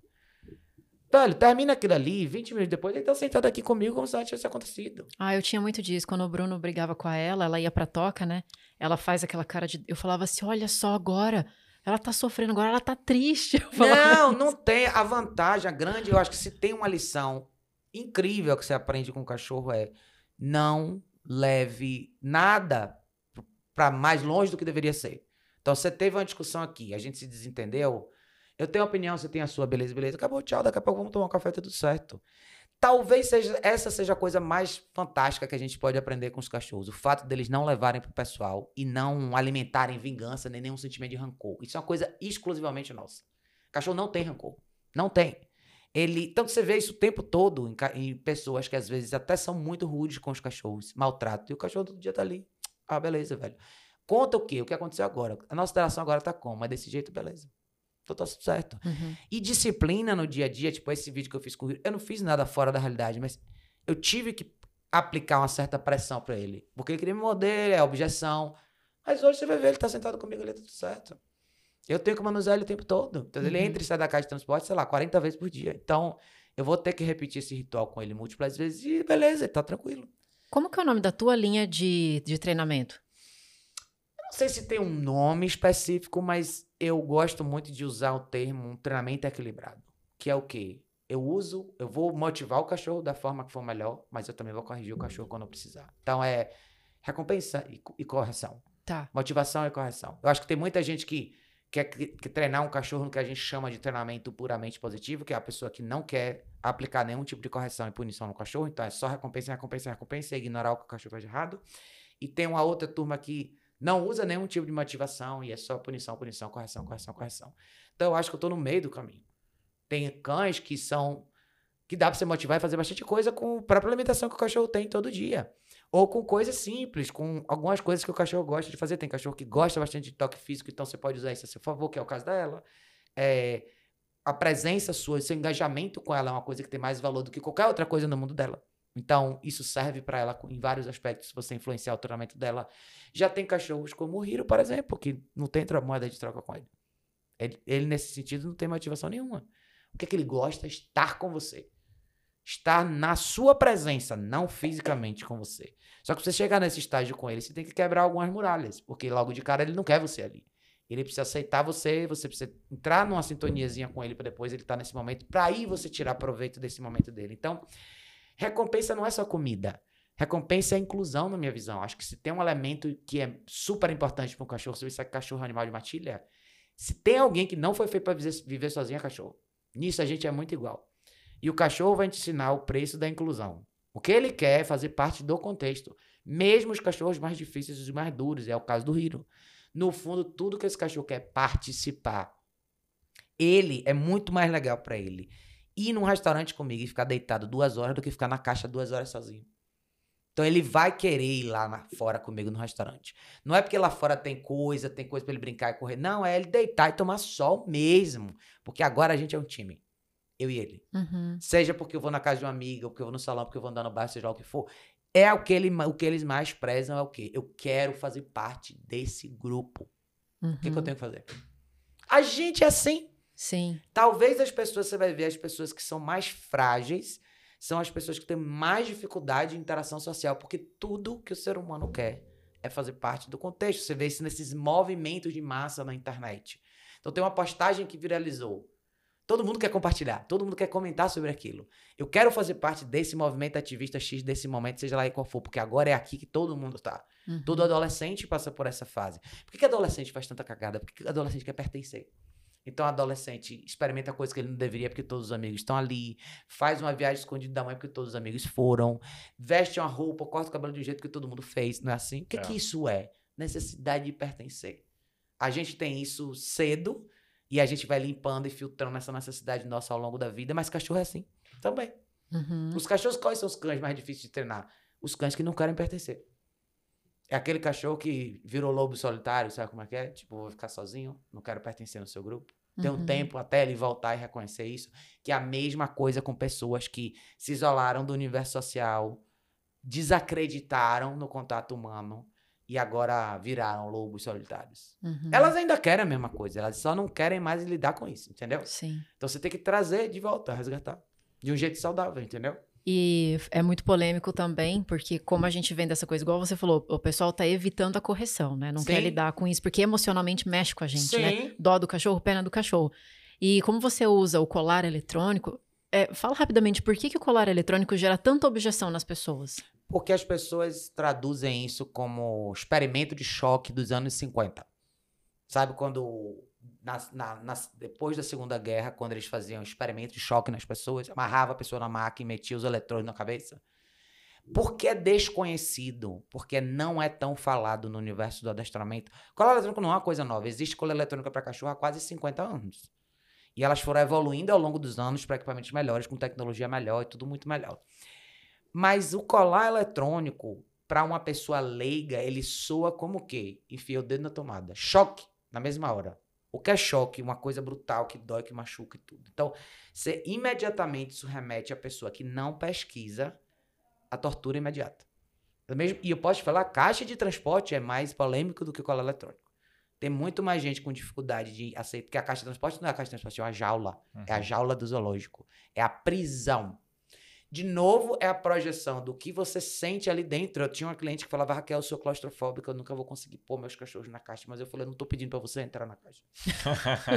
mas você entende o que eu quero dizer? É porque é a Sim. projeção dela. Eu não posso, ela pondo o cachorro na caixa, ela se vê dentro da caixa, logo vem a sensação de estar num lugar fechado e eu vou entrar em pânico de novo. E o colar eletrônico é a mesma coisa. Então, eu comecei a fazer bastante vídeo sobre o colar e faço o máximo que eu posso para esclarecer e mostrar para as pessoas. Que hoje melhorou bastante, tem mais adestradores falando sobre isso. Mas ainda no universo do adestramento existe muita hesitação. Muitos profissionais ainda têm muito medo de falar sobre isso. E aí eu falo para eles, se vocês não se sentem confortáveis em falar, como que os clientes de vocês não se sentiram confortáveis em usar? Você tem que mostrar. Não é nenhum bicho de sete cabeças, não é. E é muito mais fácil para o cachorro porque, só para esclarecer, não é choque de tomada, é estimulador muscular. Qualquer pessoa que fez fisioterapia já sentiu isso na vida. E é tão preciso e tão rápido. Você está falando de meio segundo aqui e ali. E é tão mais fácil para o cachorro do que você ter que lidar constantemente com objeção, com o cachorro que puxa na guia, com o cachorro que late, com o cachorro que pula. Tudo isso num ciclo vicioso eterno que faz muito mais mal para o cachorro do que uma correção que é, é mega leve, gente, mas mega leve mesmo de meio segundo, numa situação bem específica. Raquel, o, o adestrador que a gente estava antes com ela, ele é dessa linha positivista. Sim. É, ele falou, né, que ele não pune, mas ela, ela puxava a guia, ele só dava uma puxadinha, falava não. Aí na hora que ela vinha para perto de você, você fazia um carinho nela, muito bem. Eu falei, cara, eu tenho 1,90m. Você vai virar. Meu, meu cachorro tem 20 centímetros de altura. É. Eu tenho um Jack. Como é que eu vou passear com o meu cachorro fazendo carinho? Eu falei, mas eu paro? Não, não. Você faz carinho enquanto anda. eu falei, mas como é que eu vou. Não, não vai dar certo esse negócio. Eu vou fazer 10 minutos de caminhada. Tanto que no comecinho, quando a gente passeava com ela, a gente não ia nem muito longe passear, porque era cansativo é. passear com ela. E olha qual é a ideia. Eu não vou corrigir a cachorra. Na teoria, né? Eu vou dar um toquezinho. Ou seja, eles mandam você parar e dar um toque na rua até o cachorro voltar. Eu já vi isso na prática, da pessoa não sair do quarteirão e ficar horas naquele mesmo lugar. Porque o cachorro não entendeu. Ele ainda não entendeu o que você quer. Porque esse toquinho na guia não foi suficiente. Cara, mas nem a gente entendeu. Mas olha como é um mercado anti-humano. Não fica claro para você. Ele faz você ficar numa situação extremamente desprivilegiada, porque você fica à mercê da possibilidade de compreensão do animal, que não vai entender nada. E você tem que aceitar que o processo é esse. Mais do que isso, você está sendo cruel. Então, é, um, é uma categoria de negócio, ou, ou melhor, esse grupo que eles escolheram ser dessa forma é o mercado mais desumano, na minha opinião. Ele faz você passar por um processo que não tem nenhuma chance de dar certo, para no final falar para você que a culpa é sua. Uhum. É mais ou uhum. menos isso, entendeu? Uhum. Não existe ficar passando a mão na cabeça do cachorro porque ele fez certo a vida inteira. É a mesma coisa se você ter um filho pôr o filho na escola e todo dia, porque seu filho entrou no horário e saiu no horário, ele ganha um presente. Não existe isso, gente. Não é sustentável em lugar nenhum. Ou você contratar um funcionário que o horário dele é das 8 às 5 e se ele chegou no horário todo dia, ele vai ganhar 100 reais a mais. Uhum. Só porque ele uhum. veio, tá? Mas assim, se ele não vier no horário, aí você não fala nada. Você só não dá os 100 reais, mas ele continua ganhando o salário dele. Em que mundo isso faz sentido? Aonde faz sentido? Uhum. Então ele vai fazer o quê? Ele faz você, ele coloca você no lugar de idiota. É isso. Tanto que eu, que eu tive maior dificuldade, né? o Bruno teve mais facilidade. Aí no começo eu ficava meio perdido assim dele. Não precisa ficar nervosa, não. Era que eu pensava, cara, mas eu tô muito nervosa, porque eu não tô entendendo é nada. Ah, porque não faz sentido. Eu vou andar e vou deixar. Eu, aí você dá um passo, o cachorro para. Aí você dá dois passos, o cachorro puxa, ele tá lá na frente. Aí você para e você começa a mexer na guia e nada é. acontece. Aí passa outro cachorro, ele late, ele pula. Aí você tem que dar uma volta, daí você era louco, é, né? É, não, aí você tá passeando com ele, aí se ele puxa a guia, você vai pro outro lado. Sim. Você vai pro lado oposto que o cachorro tá indo. Ele fala, mas eu queria ir pra lá. Então, você... Por isso não rende. É. Aí você dá uma volta, só que nessa volta não houve correção. Você só mudou de direção. É isso. É, era um passo não pra frente, adianta dois mudar de, corre... de direção sem correção. O cachorro só vai falar assim: ah, beleza, vamos pra lá então. Vou puxar pra lá então. Então, não, em vez de puxar pra cá, eu puxo pra cá. Uhum. Porque você pode mudar de direção sem correção, não faz sentido. Mas é isso, entendeu? Então eles. Eu já atendi muito cliente que veio de treinamento positivo E todos eles chegaram extremamente frustrados porque eles se sentiram culpados no final, porque o treinador dizia: a culpa é de vocês, vocês não é. treinam o suficiente. Não, ele falou que ele falou que ah, ah, vocês foram adestrados por ela. Por causa do negócio do petisco, né? É. Ah, quando ela faz uma coisa legal, você vai lá e dá um petisco para ela. A gente tava ensinando ela a sentar, Sim. rolar, fazer as coisinhas assim. Aí o que acontecia? Quando a gente pedia sem petisco, ela não tava fazendo. Sim. Aí ele falou: o cachorro adestrou vocês. É. é mas na verdade, assim, a moeda de troca, ela é legal para ser usada numa fase inicial com o cachorro, quando o cachorro é novinho, quando você quer desenhar uma coisa, uma mecânica que o cachorro nunca viu, nunca fez na vida. Mas não é sustentável no mundo real. Isso é um início. Depois disso, agora vamos fazer acontecer. Se você não fizer, agora entra a correção. É que nem assim, ó. Seu pai te ensina a andar de bicicleta. Tem as duas rodinhas, você tira uma rodinha, você tira outra rodinha, você começa a andar, depois você vai um pouco mais longe do bairro. Qual que vai ser sua correção? O dia que você fizer uma cagada, você vai tomar um tombo, vai ralar seu joelho. É assim que você vai aprender a regular sua andada de bicicleta. Agora, a gente não deixa o cachorro fiar o dedo na, na, no fogão, literalmente. Você corrige antes de acontecer. Então, uhum. por que a gente corrige um cachorro que puxa na guia? Porque ele pode morrer atropelado, ele pode ser atacado por outro cachorro, ele pode virar esquina na sua frente, comer uma coisa venenosa e morrer. É perigoso um cachorro que puxa na guia. E você não curte cachorro e o cachorro não curte lugar nenhum. Nenhum. Da, é, porque tem gente que não leva o cachorro para passear. E aqui em São Paulo tem lugares maravilhosos para levar o cachorro. Sim. Mas assim, a gente, por exemplo, esses dias a gente foi buscar um quadro que a gente comprou, que era uma estação de metrô pra frente, assim, ah, vamos andando. Sim. Aí a gente foi passeando com ela, ela bem boazinha Sim. agora, toda tranquilinha. Aí daqui a pouco é, a gente foi.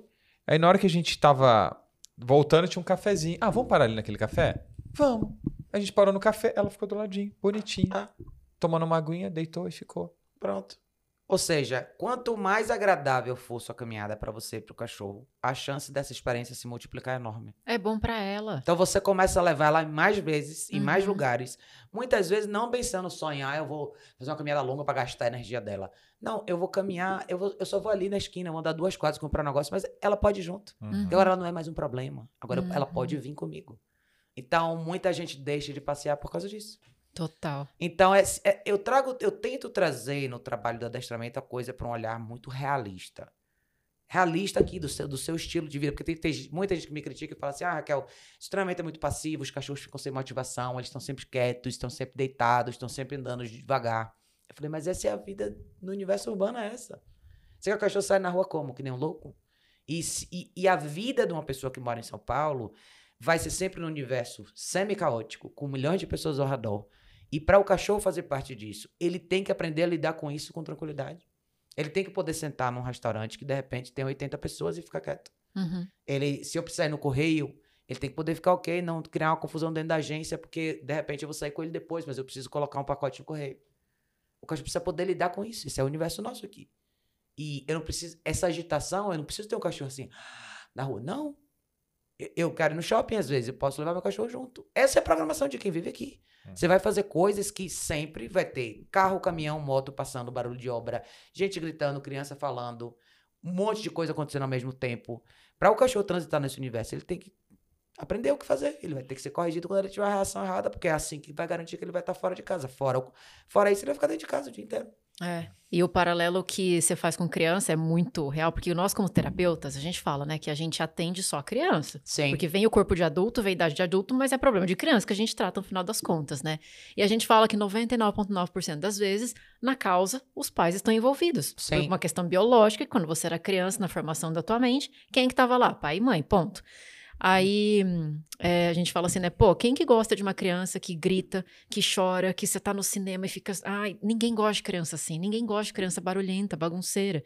E é a mesma coisa pro cachorro, né? Sim. E aí, quando a gente vê aquelas crianças fica fazendo escândalo, a gente sempre fica olhando pros pais, né? Tipo assim, é. e aí, muitas vezes, eles não têm instrução, porque eles também têm uma bagagem emocional que não sabe lidar com correção. Sim. Não tem um método correto, a criança está sem direção, aí sofre os dois. Sim. Aí vamos levar a criança embora, vamos embora mais cedo porque ela tá dando piti. Isso. E é igualzinho com o cachorro, né? A gente olha para os donos. É. A gente vê o cachorro assim, a gente fica olhando para os donos assim, tipo, você não vai fazer nada? É. Aí você vê o dono super sem graça, assim, ah, meu Deus. E ele não tem direção, nem ele, nem a, o cachorro, né? E sofre os dois, tem que ir embora mais cedo. É, na verdade, é muito, é muito interessante isso, porque os pais que não corrigem os filhos hoje são pais que provavelmente foram corrigidos quando eram menores, uhum. só que internalizaram isso da maneira errada.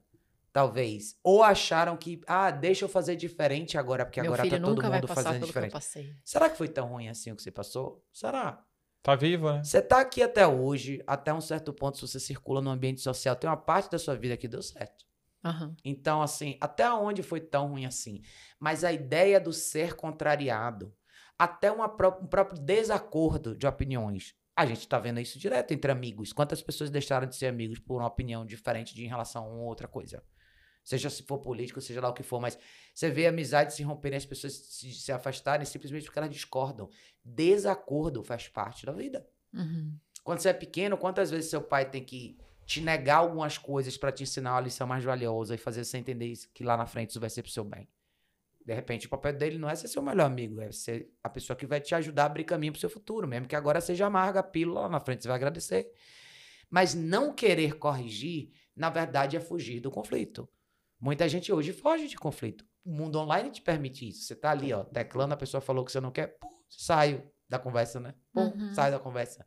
Vira Na- as costas andando. Na mesa você não necessariamente pode fazer isso, mas tem gente que na mesa também faz. Ah, A gente, você tava falando de casal no começo, né? A gente isso. comentou esses dias. É, DR de casal mostra muito as crianças que tem de- dentro da, é, dentro da gente, porque um vira as costas sai andando. Bate a porta, sai batendo o pé, não quero mais falar sobre isso. É, Aí fica assim. esse pedaço não quero mais falar sobre isso, é onde mora o problema de todo mundo. É a mesma coisa do cachorro. O cachorro tá latindo aqui, eu vou embora. Eu Não, não, não. É aqui que eu vou ficar. E é quieto aqui que você vai ficar também. Quando você tá tendo uma discussão com alguém e a pessoa não quer mais falar sobre isso, não, não. Agora que é come- ah, vai começar. Por que você não quer falar mais? Vamos falar sobre isso. É nesse momento que eu acho que tá a dificuldade. Por que, que você quer ir embora agora? O que, que você tinha pra falar que você tá com medo de dizer? Ou você não quer dizer porque você acha que você vai falar do jeito errado? O que, que tem aí dentro? Por que, que você vai se esconder lá dentro? Vamos resolver. Uhum. Não é melhor de tentar resolver? Por que, que é difícil, às vezes, para as pessoas terem essas discussões? Porque, às vezes, você tem medo de falar alguma coisa que vai magoar aquela pessoa naquela hora e, de repente, vai pôr em risco aquela relação que você tem. Que você tá puto naquele momento, mas você não quer perder, então deixa eu me esconder no quarto. Por que a gente não tem essa liberdade de falar? Porque esse medo todo. Porque a gente fica cercado o tempo inteiro com esse universo de insegurança de se eu passar desse limite, eu posso ter tudo a perder. A história da tábua do cachorro igualzinho. O cachorro é a tábua do Titanic que afundou e muitas vezes seu relacionamento também tá nesse sentido. É como se ele tivesse por um fio bem fininho. Às vezes ele não tá, mas você imagina que tá. Às vezes você imagina que se você falar qualquer coisa diferente pra pessoa que tá com você, ela vai embora. Por que será que a gente pensa assim? Será que não falta mais diálogo? Fala assim, cara, ó, posso sentar um dia com você e falar assim, deixa eu te falar uma coisa. Tem um monte de coisa que eu gostaria de falar pra você, mas eu tenho medo. Às vezes eu tenho medo de falar coisas, porque eu acho que se eu falar um pouquinho mais, você vai embora. Eu queria ter essa liberdade de conversar com você. Será que a gente pode amadurecer e chegar num ponto de relacionamento que a gente pode ser realmente honesto? Eu queria Uhum. muito me sentir à vontade de expressar minha emoção com você, sem o tempo inteiro estar com pânico de que se eu falar alguma coisa errada, você vai embora. Vamos tentar ser assim? Que talvez não é esse o tal do coração do relacionamento de verdade. Não é você ser verdadeiro mesmo? Por que, que a gente não pode dizer o que a gente pensa? Porque eu tenho que pensar. Se você falar assim, ah, sei lá, você pergunta pra ele, ah, o que, que você acha do meu colar? É, que eu posso ser sincero, não gostei. Tudo tá tudo bem, não vou abandonar você. Você só me perguntou sobre. Entendeu? Ou achei lindo, ou você falou o contrário, pô, achei sua camisa horrível. Entendeu? Mas a gente não precisa ficar pisando em ovos e não dizer o que a gente pensa. Com medo de perder. Porque é a mesma coisa o cachorro. Ah, eu não vou corrigir ele aqui, porque. E tem adestrador que vai te falar isso. Se você corrigir, você vai destruir sua relação com seu cachorro. Isso não é verdade. Não é. Tem gente que vai falar isso pra você. Nossa, você é louco, se você usar o colar eletrônico com seu cachorro, você vai destruir sua relação com o seu cachorro. Não vai. E a prova tá viva ali da casa de vocês. Uhum. Então, se você trouxer isso pro mundo real, e até na análise que você faz de todos os seus pacientes, você vai um dia ver que é isso, as pessoas têm esse medo. Por que, que você não fala isso? Ah, porque eu vou pôr isso e aquilo, aquilo a perder. Ah, porque eu, se eu falar isso, o cara nunca mais vai me perdoar. Ou se eu falar isso, ela nunca mais vai me perdoar. Se eu fizer uma crítica com cabelo, com gordura, aquela história que toda mulher fala, ah, amor, eu tô gorda, tu- quem sabe? E o marido fala, não, tá bem. tipo, Pesando 120 quilos, Não, tá mentira. linda. Não seria Tá muito mais honesto se o marido pudesse falar assim: Cara, você tá gorda. Vamos emagrecer? Eu vou pra academia com você, bora? Vamos mudar a nossa dieta? Eu te ajudo. Cara, não ia ser muito melhor. Ia ser muito melhor. É, mas cuidado, né? Porque hoje em dia Ai, meu Deus, você é gordofóbico. Mas, é, mas é isso que eu tô é? te falando. Tá vendo como esses tentáculos estão uhum. entrando na vida das pessoas de, dessa, dessa influência de não se pode mais criticar, não se pode mais falar, não se pode mais discordar. Você acaba fazendo com que o seu próprio relacionamento, seja com seu cachorro, com quem for, vire um relacionamento de vidro que passa a não ser real, porque a partir do momento que você não pode corrigir seu cachorro porque ele subiu e pulou no garçom, você Velho, então o que, é que você tá fazendo aqui no restaurante? Você não pode nunca mais vir aqui, então. Porque se isso é, é errado, e agora? O que, é que sobra para você e seu cachorro? E você tem um diálogo com sua esposa onde você não tem liberdade de responder honestamente a pergunta que ela fez? Você acha que essa calça faz eu, eu parecer mais gorda? Acho. Mas eu amo você igual. E, velho, vamos trocar essa calça, tá bizarro. Viu? Quando eu falar da tua size, das tuas é, roupas, é, tá... ele falou outro dia, outro dia eu tava com uma blusa, ele falou, é de sair? É, mas olha só, é, veja... tem uns pijama colorido, eu olhei e falei, é... aí, o que, que você achou? Eu falei, pra mim era um pijama. Sim. Eu falei, essa roupa é de sair? Não é mais fácil, não seria tão mais fácil falar assim, cara, Tá bizarro, tá parecendo que você vai dormir. Vamos trocar de roupa. Porque eu não vou passar esse vexame com você, eu também não vou deixar você passar, porque eu amo você, não vou deixar você passar esse vexame. Não ia ser muito mais legal, sem sacanagem, não ia ser. Eu acho que seria muito mais honesto, mas às vezes você fala assim, ah, eu não vou falar nada, ela vai ficar chateada. Eu, eu, eu... Ah, só que daí você falou uma coisa que é engraçado, sabe por quê? A gente fica pisando em óbvio em algumas situações, só que daí, quando o copo enche, aí você fala tudo e tudo, pior. E pior. E aí fica muito pior. Se você levar no bom humor, você pode todo dia ajustar as coisas. É que nem cachorro, tipo, a correção que você vai dar no colar. Se eu tô no restaurante com a cachorra, o garçom chega para trazer comida. Ela tava sentadinha aqui. Ela viu o prato de comida. Na hora que ela foi para pular, eu vou falar: "Não, no colar, tá, acabou, volto sentada, a gente continua comendo tá tudo certo". É a mesma coisa de você chegar e falar assim: "Amor, você acha que tá legal esse vestido?" Ele falar: "Não, tá bizarro, vamos trocar, vamos botar um negócio mais massa, ó, tem esse aqui que fica massa em você". Acabou, tchau, acabou. Não tem nada é, não é que eu não, não é que eu não gosto mais de você, só não gostei desse vestido, né? Não, assim, não. O vestido. Ela fez uma pergunta. Você é. gostou? Não, não tá, tá meio bizarro. Vamos assim, põe outra coisa. Ah, beleza, põe outra coisa e sai. A pessoa pergunta, mas ela não quer saber a sua opinião. Mas né? esse é o lance. Então, assim, todos do, os dois lados da conversa. É a mesma coisa do cachorro. Tem gente que não olha, o cachorro começa a pular e a pessoa faz assim.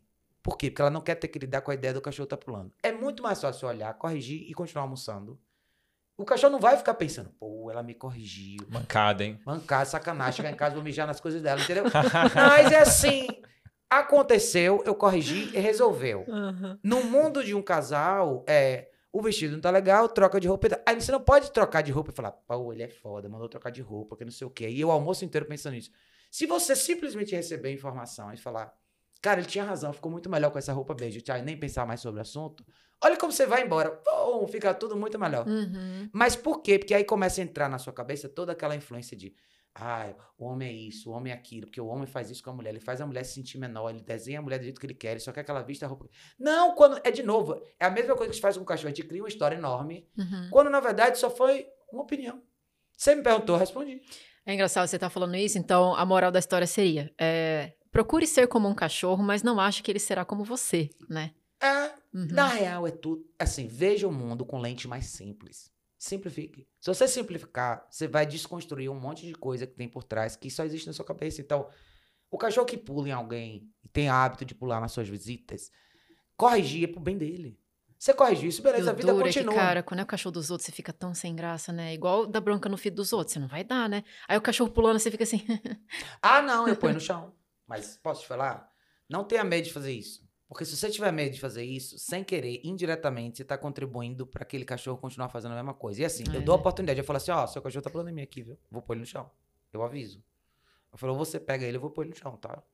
Eu fui sábado passado agora com uma cliente minha, que tem dois cachorros, ela tem uma bernese bem difícil. Difícil não, é uma cachorro mais, mais arisca para algumas coisas. Mais reativa. Ela e o Gold, os dois são um pouco assim. A gente foi numa praça que tinha alguns cachorros soltos. Mas a gente tava no, no, no assim, lado de fora, né? Vamos lá. E eu tive três situações que eu tive que intervir pelos cachorros dela. Eu tava andando, primeiro tinha uma moça com o cachorro solto atrás do graveto, a cachorra viu a gente, ela perdeu a atenção no graveto e veio. Quando ela veio na minha direção, eu botei essa cachorra pra Essa cachorra não me conhece muito bem ainda, mas eu pus essa cachorra para trás e eu falei bem alto pra moça que tava vindo. Eu falei, pegue sua cachorra agora. Agora. Aí a menina ficou meio em choque olhando para mim. Eu falei, pegue agora. Tira ela daqui, senão eu vou tirar. E ela ficou meio em choque, acho que ela ficou frozen, não falou nada, foi embora. Aí passamos mais um pouquinho, tinha um casal com um filhotinho de Golden. De quatro meses, alguma coisa assim. Tava de sutiãzinho de peitoral. Ela viu a gente a mesma coisa, ela viu na direção. Eu catei ela e segurei. Falei, bote sua cachorra na guia. Aí a menina falou, tá, eu falei, sabe por quê? Porque alguém vai morder ela daqui a pouco. Então põe ela na guia. Beleza, passamos. A terceira pessoa que eu encontrei foi uma senhorinha. Eu tava com os dois cachorros, eles tinham dado uma pausa, eles estavam bebendo água. E uma senhorinha tava vindo com uma cachorra solta. E quando ela tava mais ou menos para lá, eu falei: A senhora pode, por favor, dar a volta? Só para não passar tão perto desses cachorros aqui. Ela já ficou brava. Eu vou continuar passando por aqui, porque eu moro nesse bairro e eu pago o maior imposto. Mas eu falei assim, deixa eu te falar uma coisa. Aqui você não vai passar. Eu não estou te perguntando quanto você paga de imposto aqui na prova seu, quanto você paga. A praça é pública. e aqui, onde esses dois cachorros estão, você não vai passar.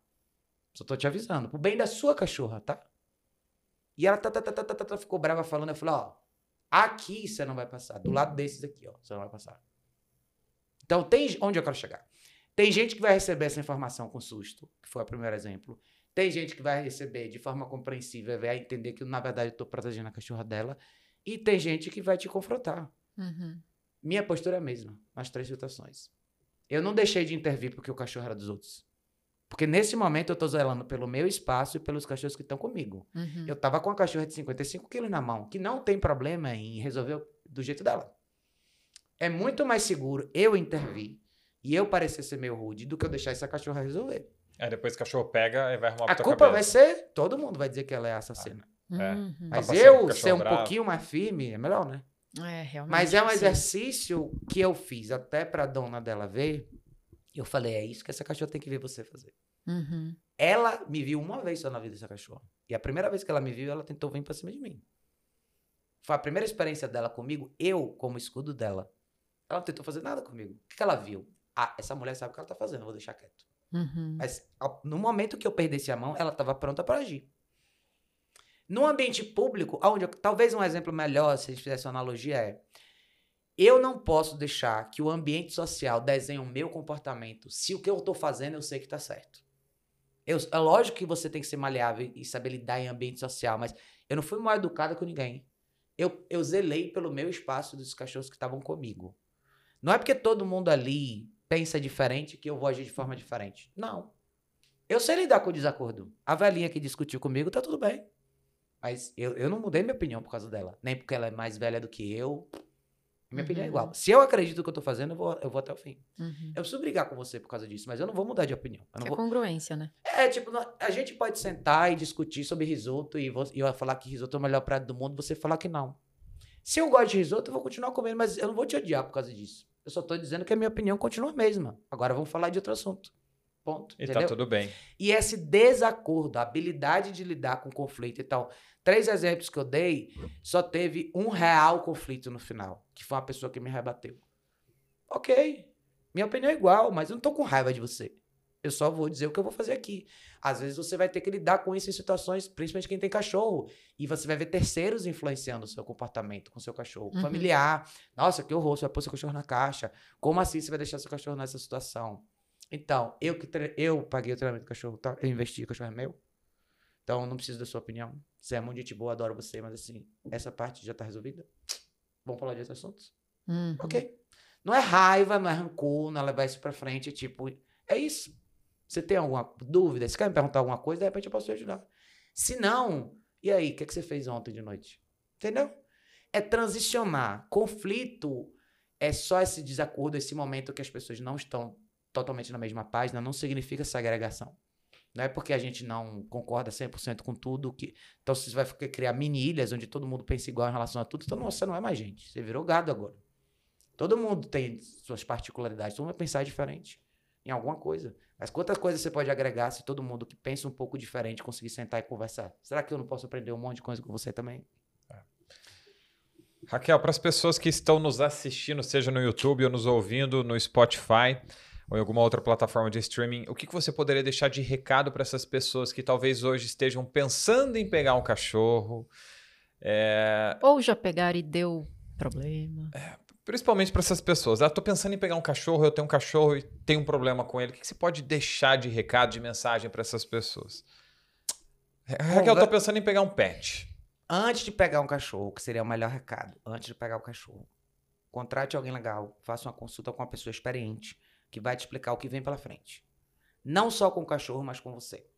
Tem mudanças que vão acontecer na sua vida, a nível de logística, e mudanças que vão acontecer na questão emocional efetiva sua.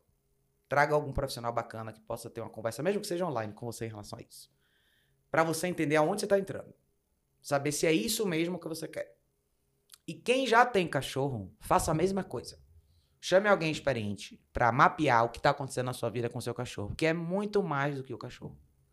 Eu queria muito que fosse só simples. Ah, o, o problema é o meu cachorro que late pra campainha. Só isso, Raquel, mais nada. Não, não é só isso. Tem mais do que isso. Quer saber o que é mais?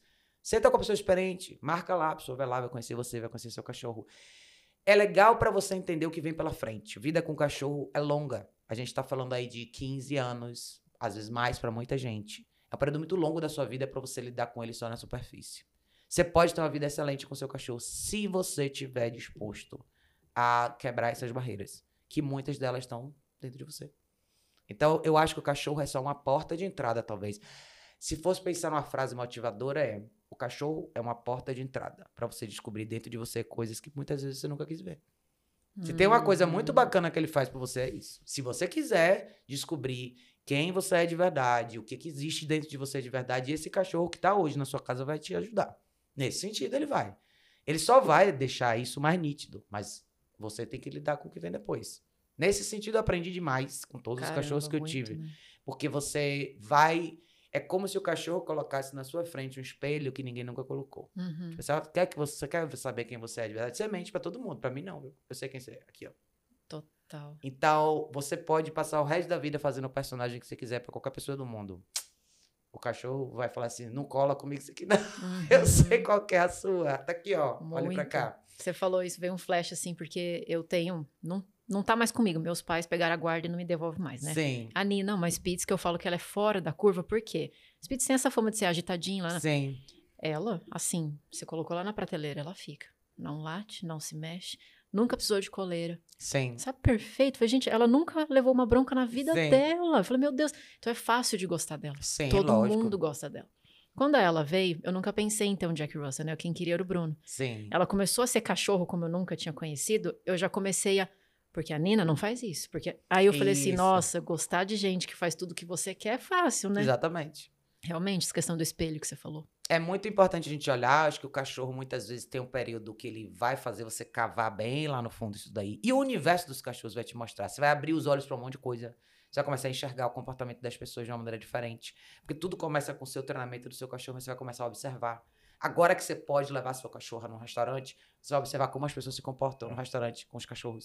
Você vai falar assim, puta, tá vendo como é, é chato mesmo? Quando a pessoa traz o cachorro pra cá, o cachorro não fica quieto, e sobe na pessoa, e pula, e late, quer morder o garçom. Coisas que, eu, que passavam totalmente despercebidas, agora vão começar a ficar no seu radar. E vai te incomodar agora todo cachorro que você vê na rua puxando na guia. Todo cachorro que andar de forma desconfortável, você vai falar, puta, olha, tá vendo como não é legal, entendeu? Uhum. Você vai começar a apreciar todo dia o fato que seu cachorro anda direitinho.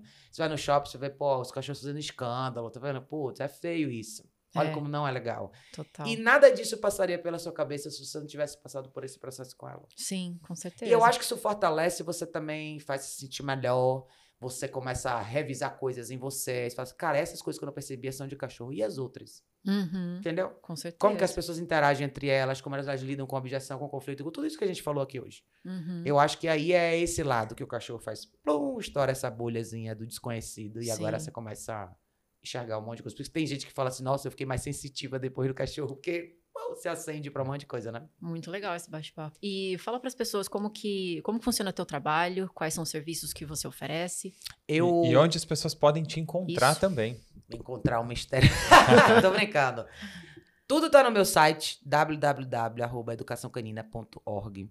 De lá vocês vão ter link para todas as outras coisas. Canal do YouTube, Instagram, é, Spotify, o podcast, tudo. Eu sou fácil de achar. Se pôr meu nome na internet, você vai achar.